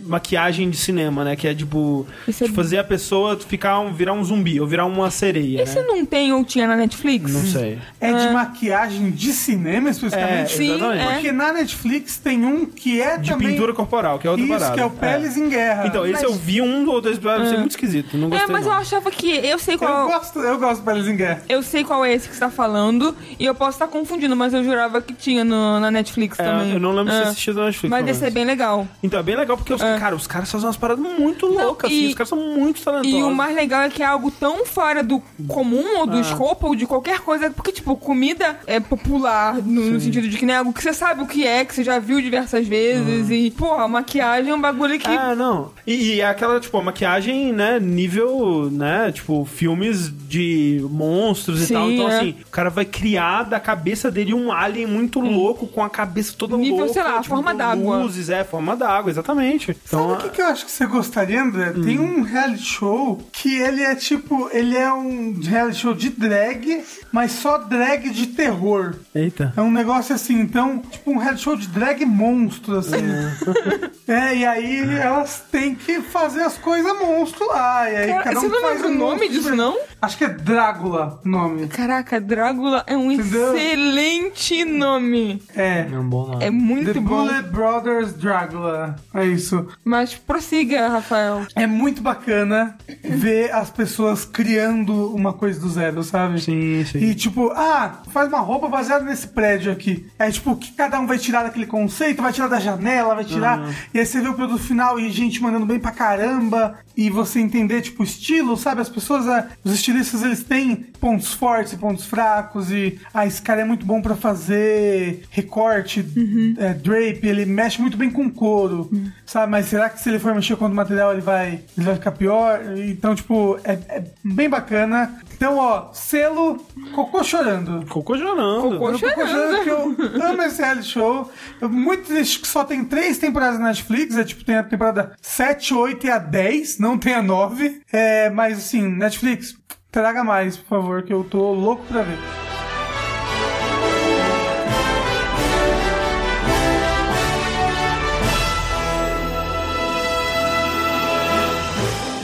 Continuando com reality shows na Netflix, esse não é só na Netflix, ele é da Netflix também. Quero falar rapidamente aqui do reality show que é o Ultimate Beastmaster. Você conhece esse reality show, Sushi? Infelizmente. Como assim, Sushi? Que absurdo! Ele é, de novo, é um reality show de, de- Quer dizer, não é bem um reality show, né? Mas ele é uma, uma competição de pessoas fazendo coisas muito impressionantes. E é legal ver a pessoa fazendo coisas muito impressionantes. Isso, basicamente isso. Ele é um videogame na vida real, Sushi.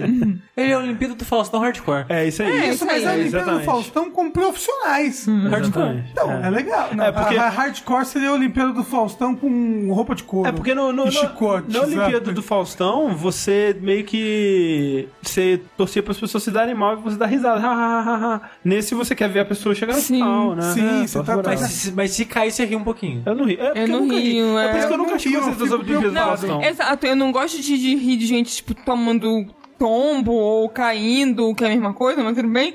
ou, sabe, se machucando. Eu sempre fico preocupada. Eu vejo a pessoa, sei lá, tomando uma caceta. É, não, especialmente porque a pessoa às vezes levanta ensanguentada ali da, da água. É, não. É? É, já, já, já, Já. teve gente que se machucou. ali. Ah, não, mas é, ok, eu já lembro de gente, tipo, com o nariz sangrando É, ou então. coisa assim, sabe? Então eu sempre fico, oh meu Deus! Então eu não gosto de ver gente machucada. É, não, mas assim, é bem raro, né, os atletas eles Ah, não, eles são bem preparados. É, porque como é que funciona a competição? Ele é como se fosse uma pista de obstáculos, de como o Sushi falou, do Olimpíadas do Faustão. Sim. Só que um Olimpíadas do Faustão ali profissional, né? Com atletas. É, um pouco menos absurdo também. É, isso, um pouco menos absurdo. Vai ter bolas gigantes caindo do, do lugar, ou então a pessoa passando na ponte do rio que cai.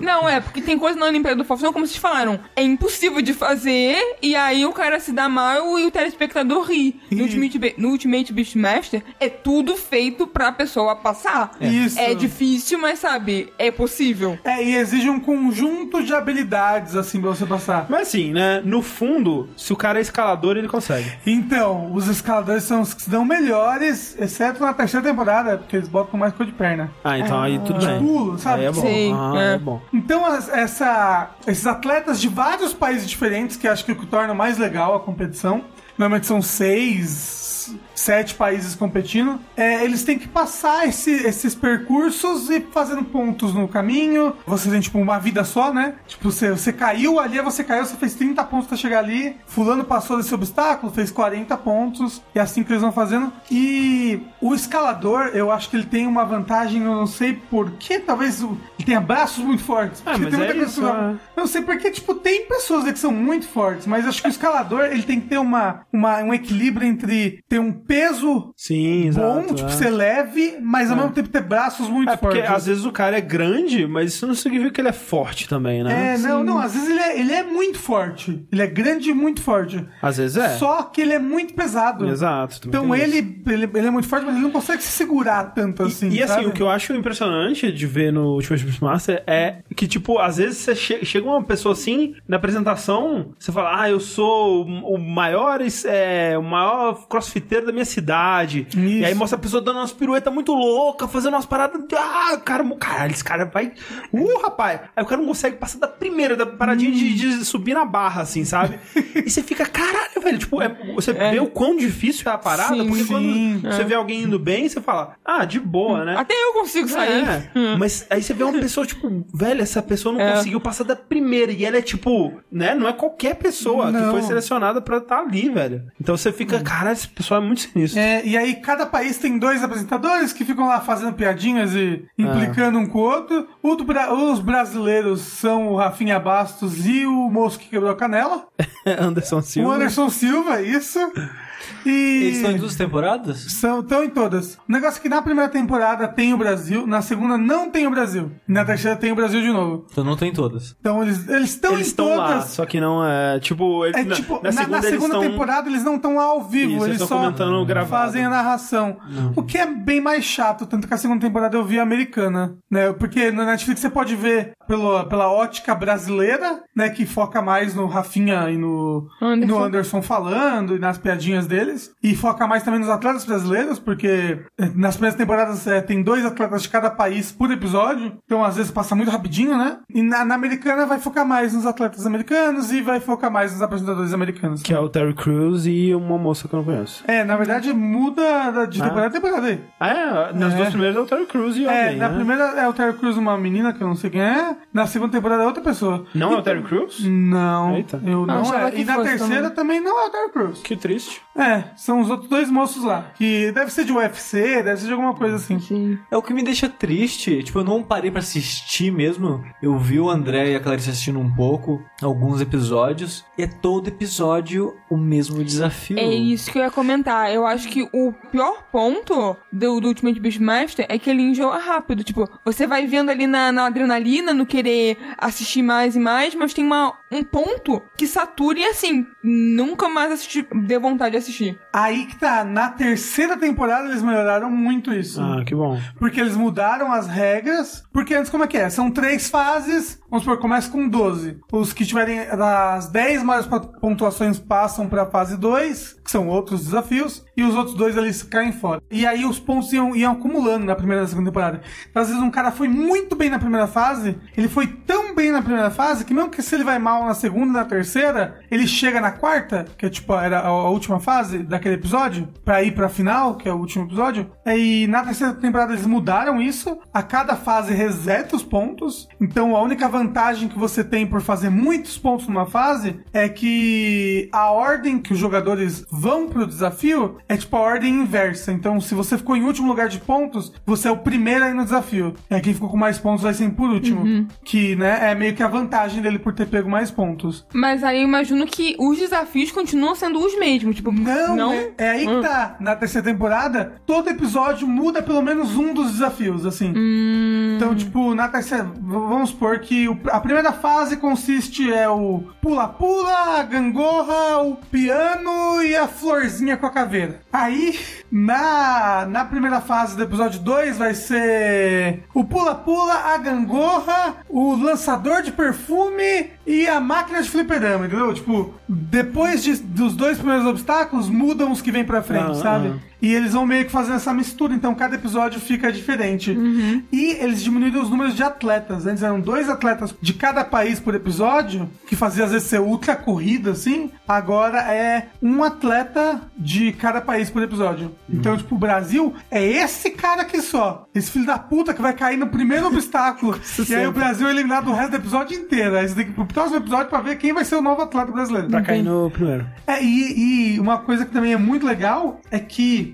que eles fizeram na terceira temporada é que antes você via, tipo, 10 episódios e aí o último episódio era final. Então, tipo, eram 10 episódios bem repetitivos, que eram os mesmos obstáculos e tudo mais. E aí o último episódio era bem emocionante, porque todos aqueles 10 pessoas que ganharam nos outros e, ah, que legal, Nos mesmos obstáculos. nos mesmos É, obstáculos. não, isso era caído demais. Agora, é tipo assim, são três episódios e em cada episódio vencem duas pessoas. Aí no quarto episódio é a semifinal, em que essas seis pessoas têm, tipo, que vencer as três fases de uma vez só. Então eles começam ali na fase 1, eles têm, tipo, eles têm uma vida. Então se eles caírem, eles podem voltar pra um checkpoint e tentar de novo. Mas, tipo, eles começam na fase 1 e eles têm que ir o máximo que eles conseguirem até o final da fase 3. Então, tipo, é muito mais puxado, tem desafios novos que só aparecem nessas fases. E já são, tipo, seis pessoas que ganharam já. Então elas vão, tipo, toda a competição, o nível da competição fica muito alto. E aí depois desse episódio da semifinal, tem mais três episódios normais, mais um de semifinal, que é esse mesmo esquema, e aí uma grande final com todos os melhores atletas. E, tipo, é muito legal a final da, da terceira temporada. No sentido de que é muita emoção, muita reviravolta, muitos desafios muito loucos, pessoas fazendo coisas incríveis e sendo ultra poderosas. E, meu Deus do céu, como é que um ser humano consegue se segurar nesse braço aí? Como é que faz? Haja abraço. Haja Haja abraço. Só tem um porém que a primeira temporada é mais emocionante pra gente aqui. Porque a gente tem um atleta muito bom na primeira temporada, que é o Felipinho. Agora, na terceira temporada, não tem nenhum atleta bom, bom brasileiro. Não tem. Mas assim, eu não ligo muito também. Ah, mas sei lá, assim- eu, eu fico nervoso. Eu tava, nossa, tem, tem um moço que eu tava torcendo tanto pra ele. Eu tava tão nervoso que eu não conseguia assistir. Eu fiquei andando pelo quarto assim, meu Deus do céu, eu não consigo assistir. Ele vai cair e ele caiu, e ele caiu, nossa, ele perdeu muito feio, nossa.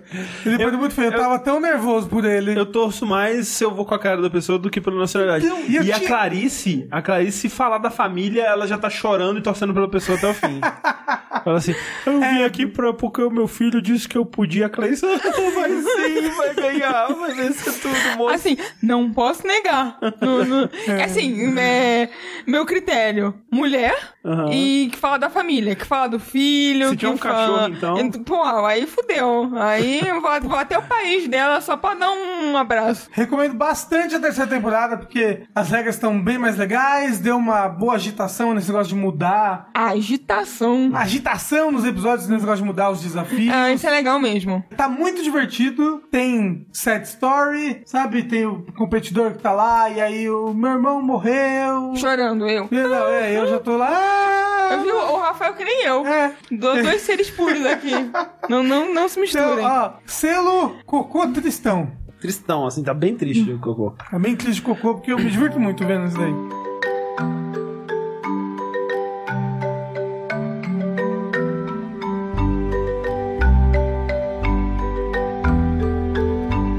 Ainda ficando na Netflix, porque aparentemente é isso que a gente faz na nossa vida, né? A gente não sai do mundo da Netflix. E é isso que a Netflix quer. É, a gente tem assistido recentemente, e ainda não terminou, na verdade, mas estamos assistindo a série Maniac. Eu acho que não tem nome em português, né? Eu acho, que, eu acho que é Não, Maniac é. mesmo. Que é uma série produzida, escrita e dirigida aí pela dupla Patrick Somerville, que é conhecida aí pela série The Leftovers. E eu não sei falar o nome dele, mas vou tentar aqui, que é o Kerry Joji Fukunaga, que é conhecido aí pela primeira temporada de True Detective. É, é engraçado que série normalmente os diretores vão variando, Isso. né? E os escritores também vão variando de episódio pra episódio. Por exemplo, o primeiro cara que você falou, o Patrick Somerville, ele escreveu só quatro episódios de Leftover. Ah. Mas acho que são os quatro. Alguns dos mais elogiados, então as pessoas sempre lembram muito dele Sim. no Leftovers. E, e depois ele continuou como showrunner, o produtor, alguma coisa assim. Eu, não- né? eu já não tenho Ah, certeza. hum. Aí, o cara do True Detective, ele dirigiu os oito episódios Sim. da primeira temporada. E vazou. E o Maniac, ele dirigiu os dez episódios, ou nove, não lembro mais, da temporada toda. Sim. E já falou, se a Netflix quiser fazer mais, já pode fazer, ela tem direito. Mas eu não, não vou mais encostar nisso. Sim. É, e é muito legal, assim, porque eu não gosto. Eu, tipo, eu dropei a, a primeira temporada de True Detective meio que na metade e não, não assisti a segunda nem nada. Porque eu não gostei da história, sabe? A história que eles estavam contando na primeira temporada eu tava achando muito desinteressante.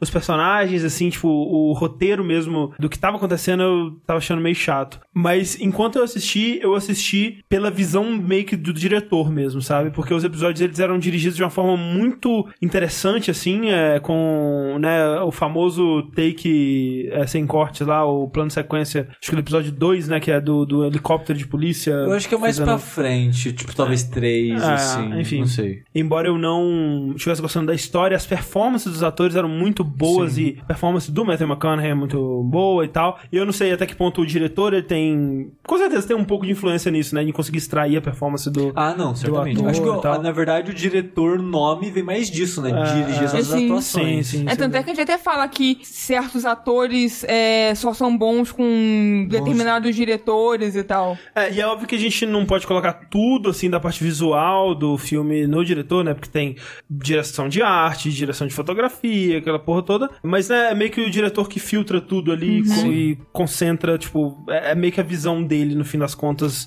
o que que entra e o que que sai.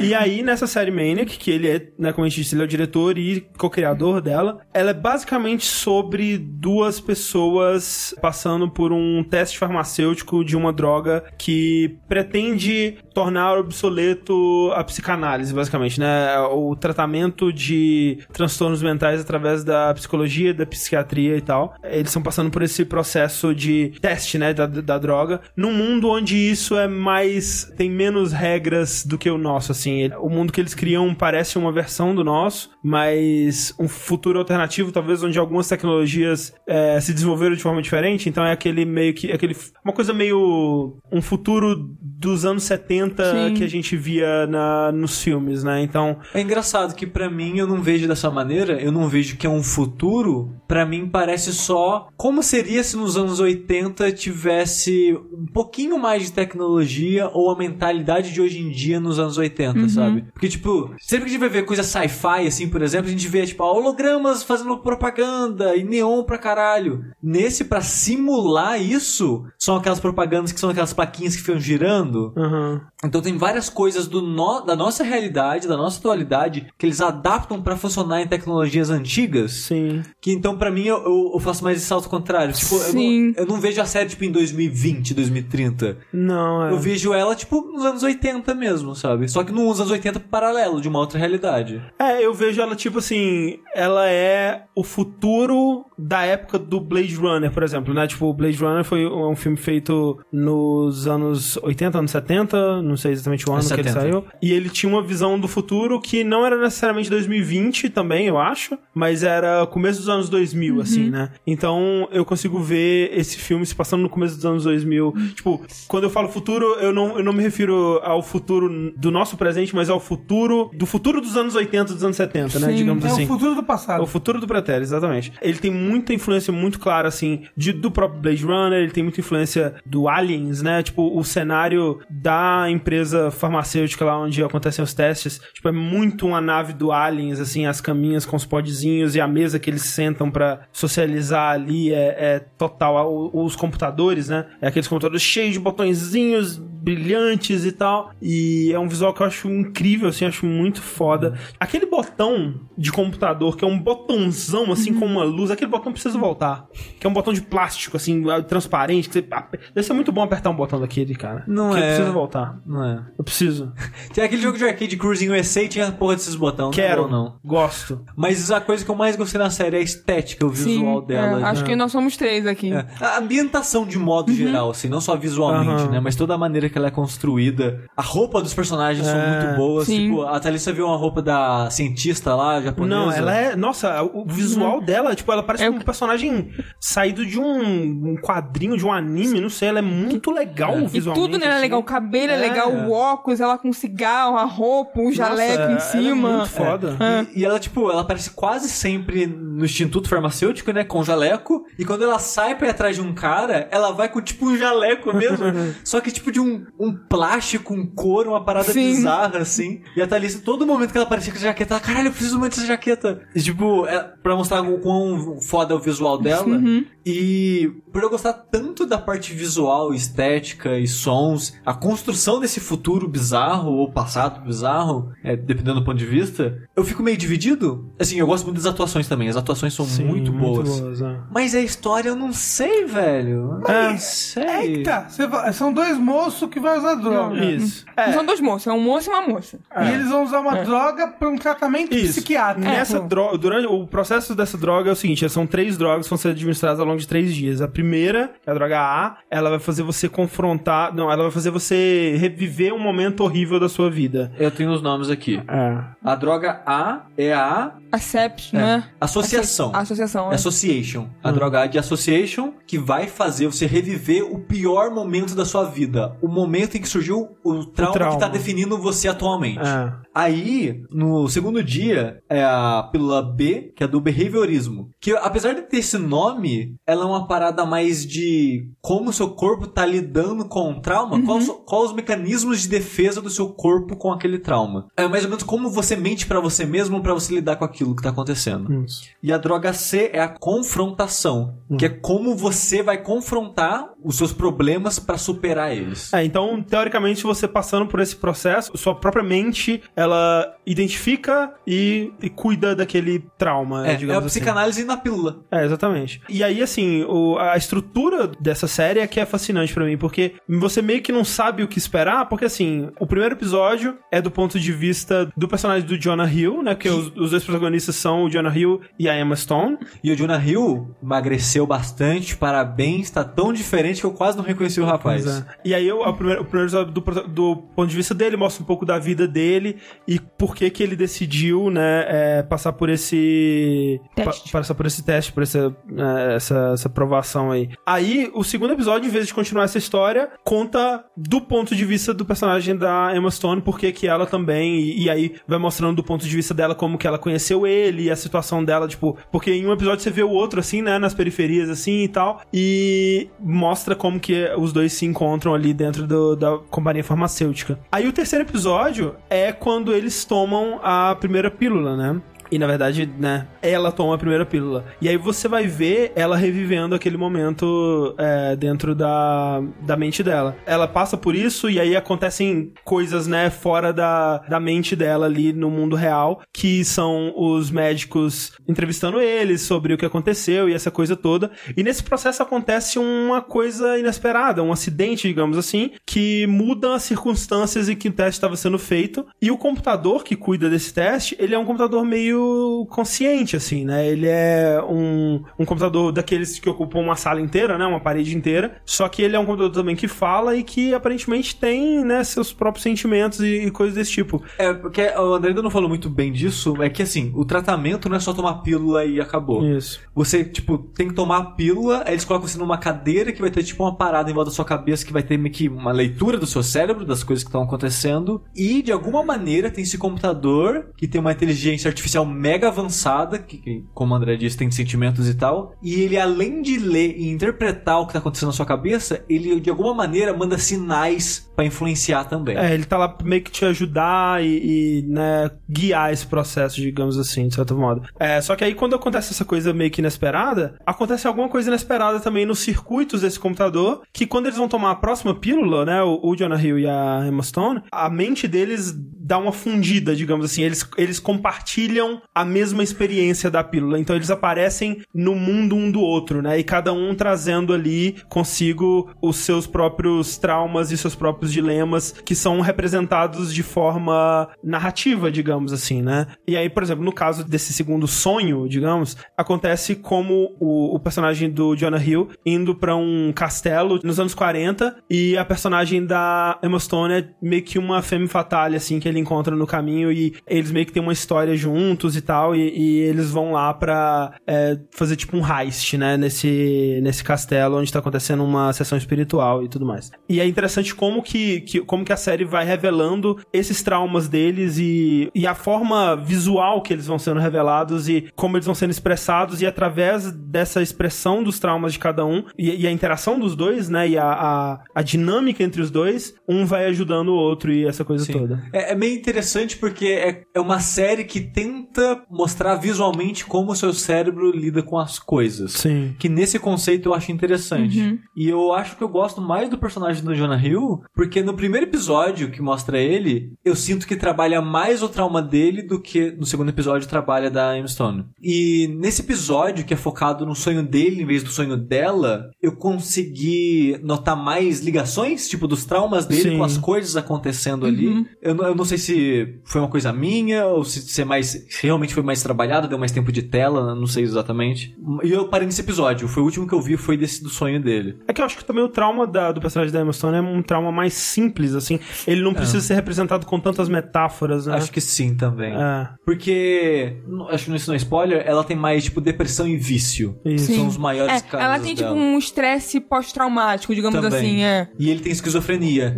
É. Então, quando você vai tentar passar visualmente as coisas que acontecem no cérebro dele, dá a interpretação pra mais. mais coisas interessantes É, visualmente Sim. e narrativamente pra fazer dentro de um mundo mágico da imaginação, né? Assim, Exato. E é isso que, assim, o, a série tá sendo muito vendida com base nesses mundos fantásticos que eles visitam, né? E, e nos vários personagens que eles interpretam, porque, né, tem o, o- a primeira, o primeiro sonho que os dois têm juntos, eles são um casal é, dos Estados Unidos, assim, dos anos 80, né? E aquele, aquela coisa toda. Os anos 80 real oficial, É, né? exato. da- E aí tem toda uma trama que, a, personagem da Emma Stone é uma enfermeira e ela tem que procurar um- o lêmure de uma paciente idosa dela que ia morrer e o lêmure é sequestrado por uma quadrilha de caras que fazem casacos de pele e os caras são tipo mega é, mundo crime mafiosos assim e eles tipo entram numa, num, toda uma aventura de, de, de invadir a loja deles e roubar a parada e eles têm que enfrentar os caras e tal. Só que tudo isso, toda essa coisa do Lemuri e o que que o Lemuri representa e a pessoa que para qual ela tem que entregar o Lemuri e a entrega do Lemuri pra essa pessoa, o que que isso representa dentro do trauma dela, sabe? Tipo, é muito legal isso e tipo, é muito interessante como que eles passam essa, essa toda essa ideia dentro desse mundo fantástico de narrativa.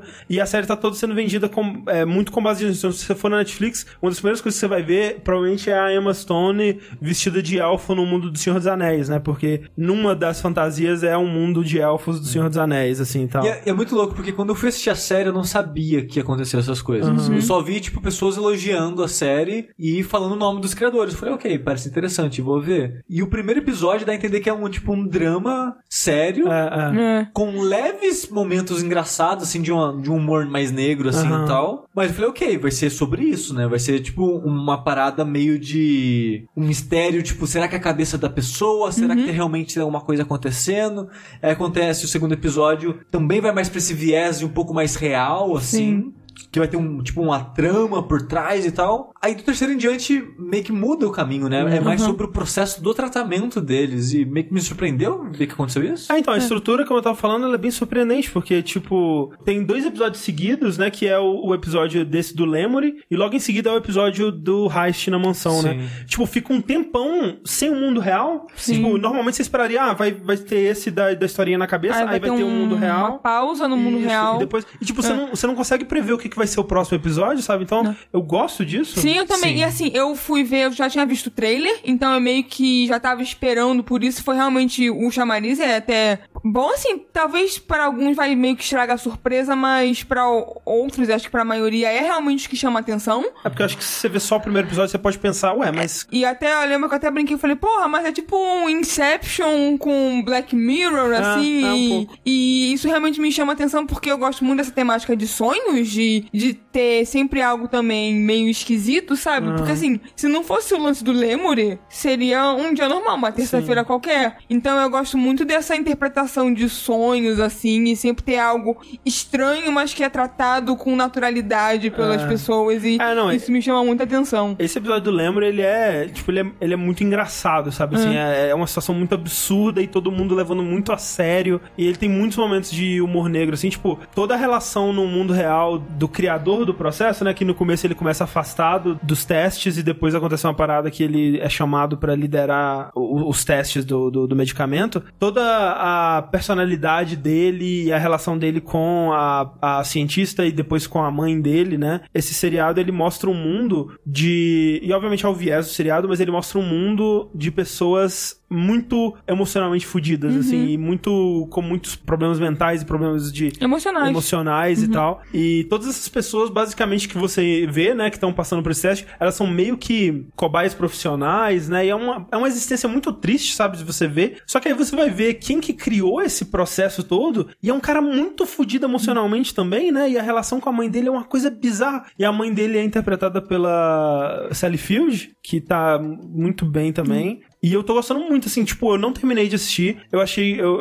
eu- tô gostando que é uma série que ela segura pouco na sua mão. No começo, especialmente, ela não te fala: Olha, eu sei que tá meio esquisito, mas vem comigo que vai, né, em breve vai ter. Não, ela só tá tipo, jogando as É, paradas, assim, sabe? Também gosto muito disso. E. Eu admiro muito ela por isso. Ela não se prendeu a um formato, a, É. uma, a uma estrutura fixa e tal. E é realmente isso que você falou. Tipo, cada episódio eu não faço ideia. Eu não sei. E eu adoro isso nela também. Uhum. Mas ao mesmo tempo, a história acho que não tá me pegando muito, sabe? Talvez não sei se os personagens. Porque, tipo, eu- toda a parte técnica eu adoro. A atuação é foda, que nem falou, o mundo é foda. a- essa parada da, da sempre quebrar a expectativa é foda. Mas a história em si, eu não É que eu não sei, assim, cara. tipo, o que, que você consideraria a história? Seria a, a jornada dos dois protagonistas pra... Porque pra mim, o que, o, que, o que tá me prendendo nessa, na, na história, tipo, eu quero ver a dinâmica dos dois, como que é, as- a, a mente deles vão se manifestar ainda nos episódios e tal, e como que eles vão interagir, porque é, eu sinto que a química dos dois é muito boa, né? Os dois atores são muito bons, os personagens deles interagem muito bem. E eu tô curioso também do, da parte da companhia, né? Toda a interação do, do cientista principal com a doutora Fujita lá e a, e a relação dele com a mãe e como que, como que isso vai se desenvolver. Tipo, eu ainda tô nesse processo, sabe? Sim. De ver. Talvez daqui a alguns episódios. A gente tá o quê? No 7? Alguma coisa assim? Por aí. É. Quantos são? 10. Porra, Acho que a gente tá no acabando. sexto. Sexto, é. É.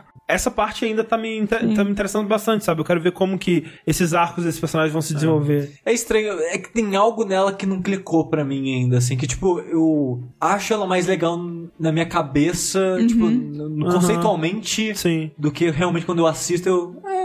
Eu gosto muito Não, dos personagens, acho que eles Eu tão- gosto muito de tudo, assim, Ah. tanto da parte técnica quanto da história, agora dos personagens. Eu, né, quero ver eh, se eles vão superar isso ou como vão lidar com isso, tipo, com uma trama que trata de um medicamento criado pra substituir uma terapia e isso me deixa, me deixa curiosa, me deixa presa ao, ao seriado, à história. É, eu gosto muito da, da, da comédia dele também. Ele, é- Sim, ele, É sim. um, ele tem um humor negro ali na, na medida. Na pra mim, medida. né? E eu gosto que ele foi criado com a ideia de acabar aqui. Vai ser Isso, esses é. 10 e acabou. E eu espero que acabe mesmo. Pelo amor de Deus, Netflix, para com isso. Não, se continuar, pelo menos a gente sabe que aqui Ah, acabou. não, sim, sim. 30, é. 30 Reasons Why, terceira temporada? Mas bem, que é uma série muito legal e, curiosamente, o diretor dela vai dirigir o próximo 007. Olha aí, porra. Cara, é um cara com uma. Um, um olho. Uma muito bom. Uma assinatura. visual. É, exatamente. é. Muito boa. Eu gosto É, muito. E ele tá crescendo muito agora, porque eu tava fui ver, pesquisar sobre ele e tal. Além do 007, que eu acho que vai ser o próximo filme dele, tem um filme do Dumas, o que fez lá o Ah, sim. Conde de Monte Cristo, Aham, aham, Alexandre aham. Dumas. Sim. Parece que ele não falou qual, mas vai fazer um filme sobre algum livro dele. Ah. E, e ele, tipo, tem uma listinha, assim, de, de coisas que tá, tá pra sair, assim. Você vê, pô, o cara tá fazendo um monte de coisa no Que legal. cinema e tal, tá Uhum. crescendo. Legal. Porque ele tá mais famoso pelo, pelas séries, né? Sim. Mas e legal. outra coisa, que nem a gente tá falando, né? Tipo, essa coisa da estrutura dos episódios, né? Eu quero ver, eu não- nunca vi ele dirigindo um filme, mas ele e, né, os roteiristas e tudo mais, eles aproveitam muito bem a coisa de ser uma série, né? Com essa coisa do, do- de cada episódio ser uma coisa diferente.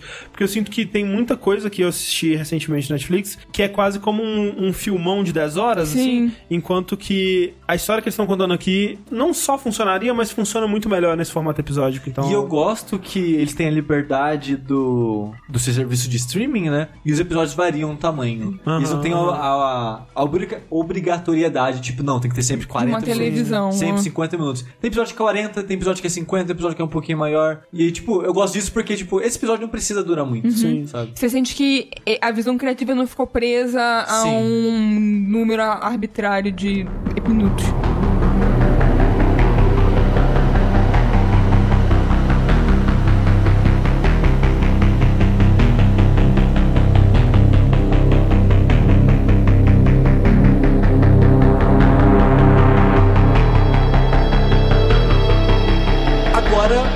Aproveitar pra puxar um filme que reflete bastante da minha opinião com Maniac, que é o Mandy. Hum. E eu comparo as duas coisas porque Mandy pra mim também é só visual. Tipo, ah, gosto do visual, gosto da atuação. A história? Que história? Não tem história. Ah, tem uma historinha, vai. É, é uma desculpa. Mandy não tem história, tem desculpa. Ah, eu diria que ele é mais do que uma desculpa, mas ah. É. O Mandy é um novo filme do. O nome do dire- diretor é maravilhoso. É muito bom. Panos Cosmatos. Exatamente. Que você pensa, que ca- de onde que esse cara veio pra ter um nome desse? Caraca, Ele- não, Ah, assim, nome artístico. eu, Não, ele é filho do George Cosmatos. Quem é George É Cosmatos? um diretor de cinema. Ah, ok. É. eu não quero mais viver num mundo que eu não tenho esse nome. E agora, o que que eu faço? É, mas é, é tipo, pra mim pareceu brevemente grego, talvez pelos, Sim, pelos é, cosmatos. é, é. É, Mas- é- é- é tipo quando você vai fazer piquenique, né? Que fica aquele panos meu Deus. cosmáticos.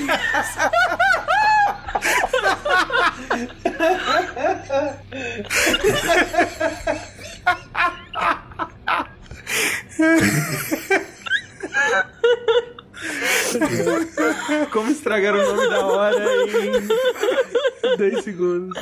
Obrigada, Rafael. Prossiga, Sushi. Mas como eu tava dizendo, Ah, o Pano Cosmatos, apesar do nome parecer grego, ele é italiano. Ah. E o diretor que o André citou, que é o pai dele, ele fez Cobra, do Stallone. sim. Fez Rambo 2, Cacete. Opa, que é o Rambo mais lembrado, eu acho. Uhum. Talvez, É, não tá, sei. é. Acho que o primeiro é mais. Mas- é. E um, um filme de faroeste que eu nunca assisti, mas sempre vejo a capa, que eu já esqueci o nome. Gravestone, eu acho. É, Tombstone. Tombstone. Tombstone. Nunca assisti, mas sempre vejo a capa lá dos, dos caras vindo em direção à, à imagem. Eles estão vendo. Que hoje em dia é toda capa de videogame. Isso.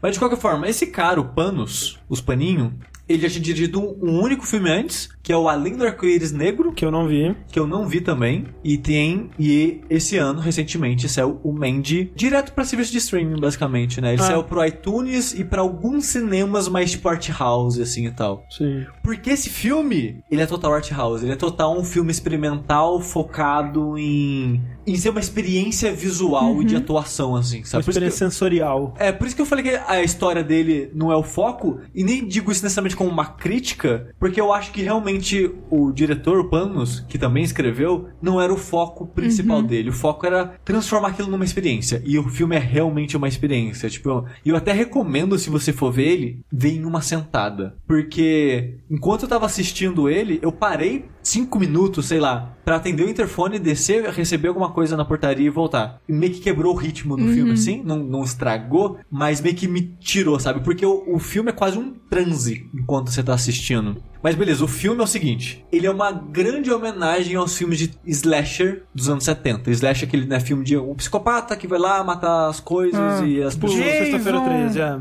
Exatamente. Ele é uma homenagem a esse tipo de filme, principalmente ao filme B, no sentido de exagero, em atuações no sentido mais art house, assim. Eu não, conhe... eu não assisti esse filme, tipo, Suspiria. Sempre que eu vou ver, tipo, alguém fazendo uma análise mais profunda desse filme, sempre comparam ele com esse Suspiria. Eu nunca assisti. Que inclusive vai ter um remake, remake. agora. Ah, vai, olha só. Que inclusive quem faz a trilha sonora é o Tom York. Só isso mesmo, obrigado. Olha só. Falando em trilha sonora, o cara que fez a trilha sonora do, do Mandy, ele tem um ótimo nome que é Johan Johansson, Bom. que ele, acho que se não me engano, é islandês e infelizmente faleceu em fevereiro. Caramba! Ele já tinha feito a trilha, né? Uhum. E a, a trilha ainda tá presente da maneira que foi visionada é, no filme, mas, né, infelizmente ele faleceu. E é uma Mas- ótima trilha, por sinal. Sim, é uma trilha também fazendo referência às trilhas de slasher dessa época. Lembra um pouco é, John Carpenter e essa galera aí. É bastante synth, bastante, sei lá, black metal, death metal, É, alguma tem, coisa tem do bastante gênero. rock também. é. Ela abre com uma música do King Crimson. É, e é bizarro, porque, tipo, se vocês conseguirem visualizar isso, esse filme é como se você pegasse metal, um black metal, e transformasse num filme. É, Ok. qua- é quase como se fosse isso, sabe? Ok.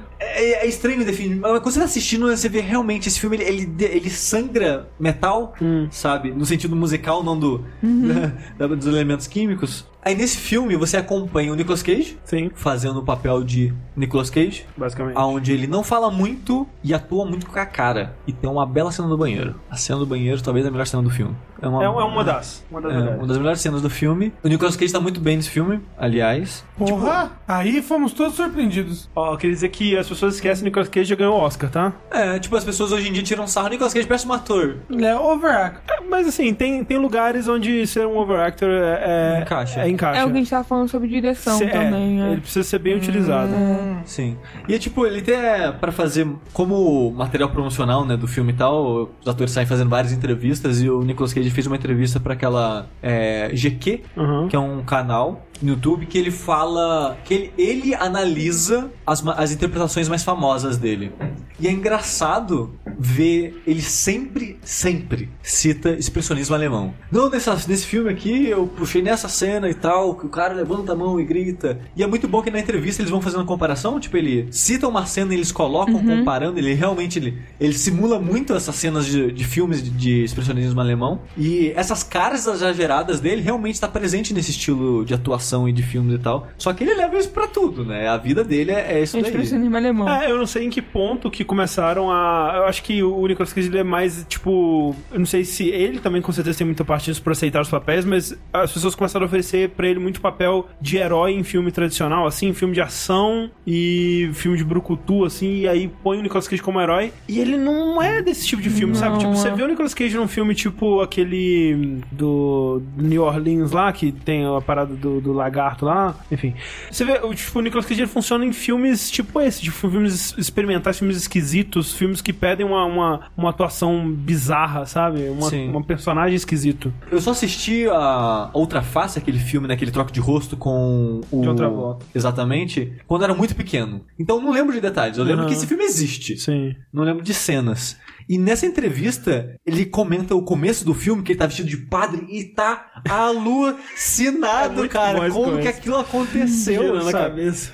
É, e é muito louco, porque, tipo, e é até engraçado na entrevista ele comenta de. Ele só é esse personagem, tipo, por cinco minutos de filme. Sim. Porque na história ele troca de rosto de outra volta. Então meio que troca a personalidade. É, é o filme que o Nicolas Cage tá imitando de outra volta, de outra volta tá imitando o Nicolas Cage. Exato, e ele falou, e tipo, isso não tava no roteiro, dele ficar lou- enlouquecido daquela maneira. Ele só ficou e os caras deixaram. E o John Travolta se fudeu, porque ele teve que pegar aquele personagem louco e criar o resto do filme em cima daquilo. Caraca, coitado.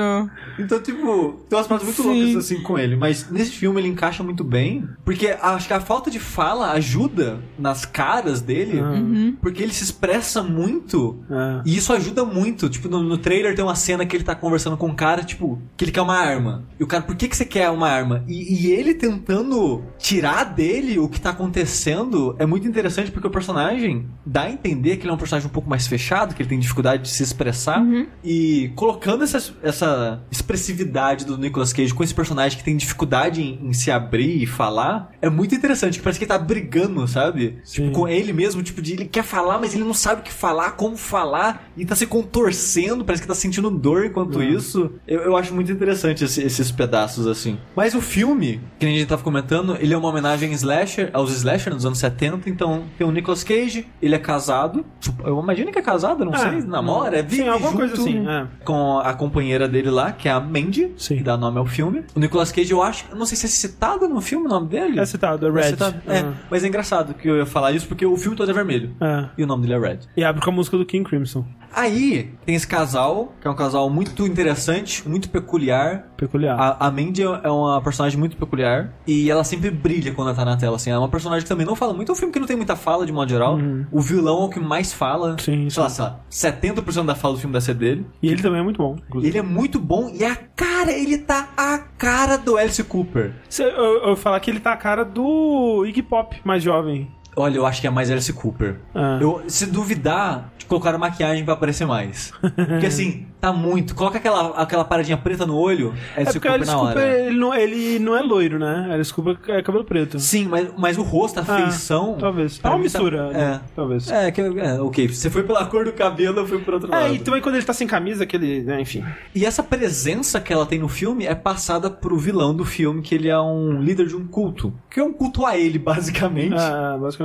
Porque ele é um cara com um ego muito grande, bem narcisista. E ele fica fissurado nela. Não, tipo, eu preciso dela na minha vida, a gente vai ter que dar um jeito de conseguir trazê-la pra cá. E eles fazem algo com ela, esse culto faz algo com a Mandy e dá início à vingança do Red. E esse o primeiro, sei lá, 30, talvez 40 minutos do filme, é um filme bem lento, ele tem um começo, essa construção bem lenta, mas eu acho que é bem eficaz pra construir todos os personagens e dar peso à, vingança. E depois do filme é a vingança, e aí, cara, o filme vai pra um caminho louco. Aí você, muito- nossa, porra, vai louco pra caralho. Bem louco. Porque assim, o filme ele tem vários momentos, personagens diferentes usam drogas diferentes, e eles colocam visualmente essas drogas no filme Caraca, eu adoro quando fazem isso. mas é sempre muito legal. Uhum. Tipo, tem uma parte do filme que ele coloca, começa a sobrepor o rosto de dois personagens. Sim. E é muito legal. Você não vê quando começa e termina o rosto do outro. Você, quando se percebe, já é o rosto do outro. É. E é muito foda. Eu, eu não, eu não sei se você quer passar uma mensagem nisso, mas é um efeito muito foda que passa essa parada da droga, É, sabe? n- nesse momento eu que eu. Porque esse- um dos personagens tava tentando meio que hipnotizar, fazer meio que uma, uma lavagem cerebral, no outro então tava meio que essa coisa de um sobrepondo-se sobre o outro, tipo, a mente. A de- vontade, de- é, talvez. a vontade sobre o outro, assim e tal. E, e é muito legal esse Essa, momento. inclusive, é a minha cena favorita do filme, assim, mas disparado, uma das melhores cenas que eu vi em filme esse ano, assim, fácil. Tipo, quando ela começa a rir ali, É maravilhoso. é maravilhoso, cara. Tipo, a construção toda dessa cena, né? Tipo, dele fazendo aquele discurso louco dele de. de... Não, é, é dele se apresentando, colocando a música. A música, não, e todo o lance da Porra. música, e tipo, o, o fato de que nesse momento você tem uma, uma, uma um desenvolvimento desse personagem que é muito grande, né? Porque ele chega, ele vai se apresentar como o líder desse culto, ele começa a falar do, do- tipo, que Deus me deu esse propósito de pegar tudo o que eu quiser no mundo, e tudo é meu, e tudo é meu. E aí ele começa a tocar uma música da bandinha dele de antes do culto, que é uma música que ele escreveu sobre ele mesmo, e aí ele fala, ah, mas é porque os caras não viram o quão genial eu era e a gente nunca conseguiu nada, eu saí da banda e criei o culto. Então, tipo, você entende o desenvolvimento desse personagem, que ele é um fracassado foda, que, tipo, Narcisista a, a pra narcisista porra. pra caralho que achava que tinha direito a tudo, e quando ele foi rejeitado pelo mundo, ele criou um culto de maluco, que é uns caras mais perdedor ainda que ele que segue ele, sabe? É, não, assim, como um, um todo, né, que essa cena leva, sei lá, deve durar uns 5 minutos, mas parece que dura 10. Sim, sim. Não, não, eu não digo isso no sentido ruim, que ela Aham. parece arrastada, mas é porque muitas coisas acontecem Aham, nela. E como um pedaço do filme, acho que é o melhor pedaço do filme, de Sim. fato. Mas é tão bom a cena do banheiro, porque Não, ela é representa boa, a maneira que ele se liberta ali, sabe? É. A impressão que dá, que a cena do banheiro é com o Nicolas Cage, que fala assim, ó, ó, não tem roteiro. É. Vai no banheiro e seja você, sabe? E dá a entender que foi um único take, que não regravaram aquilo, só é aquilo, porque parece tão cru. E até, tipo, acho que foi no Waypoint que eu vi eles comparando isso. Tem hora que a cena afasta do Nicolas Cage, tipo, ela tá chegando perto, o Nicolas Cage faz alguma coisa, a câmera afasta, porque, tipo, eles não sabem o que o Nicolas Cage vai fazer, sabe? Então o cameraman tá reagindo às coisas do Nicolas Cage, que o Nicolas Cage pode a qualquer momento jogar coisa em cima dele, sabe? sabe? E- Que Nem macaco no zoológico, assim. Tá louco, vai jogar Mas impre- cocô no cameraman. Mas a impressão é que, você- é que é uma besta, sabe? A- Sim. A impressão é que tá algo natural, cru e visceral acontecendo ali, sabe? Caralho, que e a- maneiro. E a, Nicolas parada Cage, dele. natural, cru e visceral. E a parada dele com a vodka, que é muito legal, né? Que Sim. tipo, ele vai bebendo a vodka e, e colocando a mão no pescoço, assim, quase que pra puxar mais vodka pra baixo, assim, Não, tipo. mas isso é de uma, do machucado. Ah, eu, eu acho que ele tá- grita porque tá machucado. Não, mas a- e a mão no pescoço é o quê? É, eu já não sei. Tipo, É. porque ele, ele vai bebendo e depois ele chega um tempo que ele começa a fazer assim com a, com a mão no pescoço, apertar o pescoço. Eu não sei se, tipo, é porque a garganta dele tá doendo ou se ele tá querendo. Não sei, cara. É um trejeito que eu nunca vi ninguém fazendo quando tá Não. bebendo vodka, mas eu achei, tipo, muito curioso, sabe? E, assim, você que tá ouvindo e não viu o filme, pode parecer que a gente tá falando muito spoiler, porque a gente tá falando de muitos momentos específicos, mas o negócio do filme é a experiência. Sim. É nem necess... não, é nem... não é nem necessariamente ser surpreendido, mas você meio que presenciar ela, porque o filme ele tem uma estética muito forte, muito única, pelo menos pra mim, eu não lembro de ter assistido nada desse tipo. É, ele é bem. A estética dele é bem específica, digamos assim. É, e esse, esse uso da droga, da viagem, a maneira que isso influencia a história, os personagens, a parte estética. Ah, aqueles motoqueiros muito loucos. Nossa, é- tem uns personagens, um tri- acho que são trio ou quatro, são quatro, não lembro. São os motoqueiros que são basicamente aqueles personagens do Hellraiser. Como é que é o nome Sim, deles sim. mesmo? É, é o, alguma coisa aí. Cenobites. Cenobites. São Cenobites. praticamente Cenobites, cara. E, tipo, é muito louco a existência deles no mundo. É, É. muito louco dizer, a maneira que o Nicolas Cage interage com eles, a maneira que a interação do Nicolas Cage com eles influencia ele pra sempre, sabe? Sim. Tipo, na última cena do filme você vê que ele, ok, ele, ele é outra pessoa. Acabou. E essa, essa parada que aconteceu agora transformou ele pra sempre. Sim. Ah, não, e a maneira que esses personagens surgem no filme também, né? Muito doido. Sim, é, é- todo esse filme ele parece uma viagem de drogas. Que nem eu falei que ele é uma experiência. Eu acho que é o mais próximo que eu tive de uma experiência de drogas sem de fato tomar drogas. Que é, e eu que, posso falar isso com, com propriedade, digamos assim. É porque você não tava nas comunidades do Orkut que você botava o fone de ouvido assim, ó, e deitava na cama? Pior que eu iDozer. tentei, pior que eu tentei. Eu tentei o iDozer também. Te- Todo mundo tentou. É. Até você, Rafa. Tentei, Pô, claro. olha, drogadinho no fundo Não, queria quer saber. drogar. Será que esse negócio de você botar um fone de ouvido funciona? Não. Mas aí, ó, podia ter se perdido no mundo das drogas. É. O iDozer do moderno agora é o podcast. Ah, Ah, o ok. SMR. É, é isso que eu ia falar, SMR. É, é, é o idoso moderno. Tem droga no SMS agora? Não, Não, é ASMR. mas, Nem existe mais isso aí de SMS. Aquela cena, tipo, quando ele, é, ele tá indo é, ir atrás da Mandy, que ele manda os caras ir buscar os motoqueiros, sei lá e tal. Aí ele fala assim: você tá com o. A, como é que eu chamo aquela parada? A flauta do não sei lá o que, das caralhas. É assim. tipo a, a flauta da, da bruxa, uma É, um parada negócio assim. assim. Aí, tô sim. Aí ele pega, tipo, e aí vai mostrando a parada com, em, em outra filmagem completamente diferente, um, um artefato demoníaco que surge do nada, assim, a parada começa a sair raio, assim, do, na- do negócio. É tipo uma parada bem filme B, assim. É, é muito. É um filme Não, a muito doido. cena do tigre. É muito bom, cara. Eu- aquilo, assim, não precisava daquilo no filme. Aquilo não acrescenta quase nada no filme. Pode- eu poderia. O que ele tira de lá, ele poderia tirar de qualquer lugar. Mas é uma parada tão louca. Aquela cena representa a loucura do filme, sabe? E o tigre, assim, eu não sei se, né? A gente não pode. Enfim. Não. Sem Boa- spoiler. boa, né? Não, o tigre representa o. Qual que é aquele lutador de boxe lá que tem? Mike? Tyson. representa o Mike Tyson. Tá bom, então o tigre representa o Mike Tyson. Exatamente, porque São- drogas, né? Mas o que eu gosto, assim, tipo, a, a história do filme é muito simples mesmo, e realmente ela meio que existe até a metade do filme. A segunda metade é a vingança, basicamente. É, é, quando começa a vingança, quase não tem mais diálogo. É. 80% do filme pós-vingança não tem diálogo. É só acontecimento e é hum, loucura em cima de loucura. Loucura, sabe? loucura. Mas a- eu gosto do, tipo, a primeira metade, o que eles constroem do relacionamento dos dois e os diálogos que ele tem, né? Quando eles conversam sobre, os planetas e quando ela conta aquela história da infância É. Tudo dela. isso vai aparecendo depois. Exato, tudo isso vai sendo reutilizado pelo filme, simbolicamente, e no que é revelado da personalidade desses caras e tal. Uhum. Então é, é interessante, porque, tipo, a história ela para na metade, mas os reflexos dela continuam ao longo do filme, sabe? Sim. Isso é muito legal. Eu, eu vi alguém dizendo isso também, não tô criando. O filme, ele ecoa a Mandy por ele todo. Ela parece Ah. só. Ela parece um pedaço, mas a presença dela ecoa pelo filme todo. Aham. Que é essa relação dos dois, né? E Sim. como ela é construída no começo. Ele é um filme estranho, ele é um filme diferente, que, sim.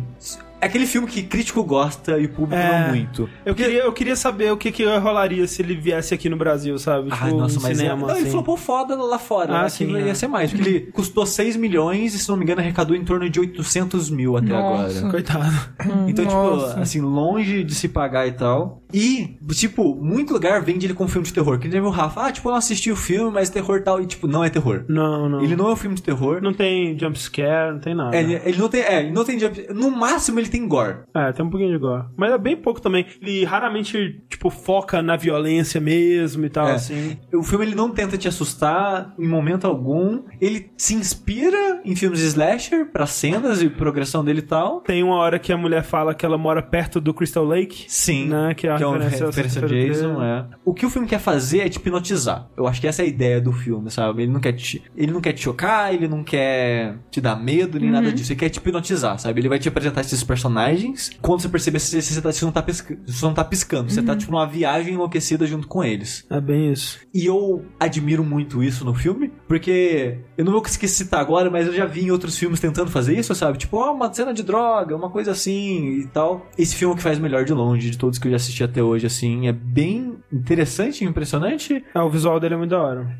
O final, eu acho que muita gente vai reclamar pra caralho do, filme, do final dele. Porque é aquele final que, tipo, peraí, acabou agora? Peraí, é isso mesmo? Mas eu gosto bastante disso também, que é a da, da parte anticlimática, tipo, é, acabou. É isso, não tem, não tem muita coisa. Sim. Quando chega lá, você fala, é, realmente, ia, ia acontecer o que aqui? Era isso, não tinha Sim. muito mais o que acontecer. E, e eu, e eu gosto disso. Então, é um filme bizarro, mas é um filme interessante. Eu acho que todo mundo deveria saber ver essa porra. Eu quero muito, porque tudo que vocês falaram até agora me venderam completamente o filme. Tem tudo que eu gosto. Viagem doida, uma coisa mais experimental e clima, né? Essa coisa anticlimática. E assim, mulher sabe? rindo na cara do machismo.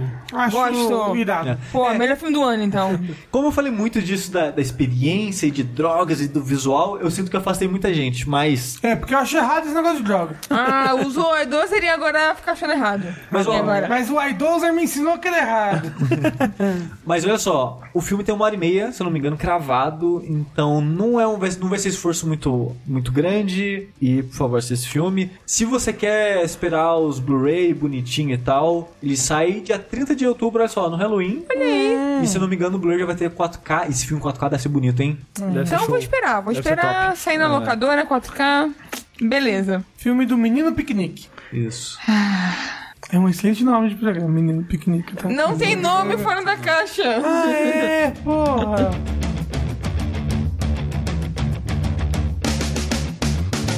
Devil cracked the earthly shelf and told she was the one. The hope into the room and said you have to live before you die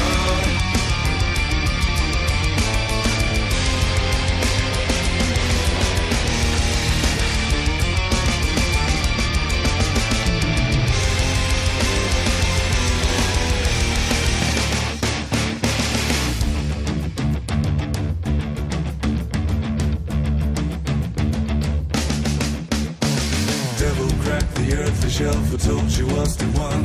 The hope into the room is that you have to live before you die.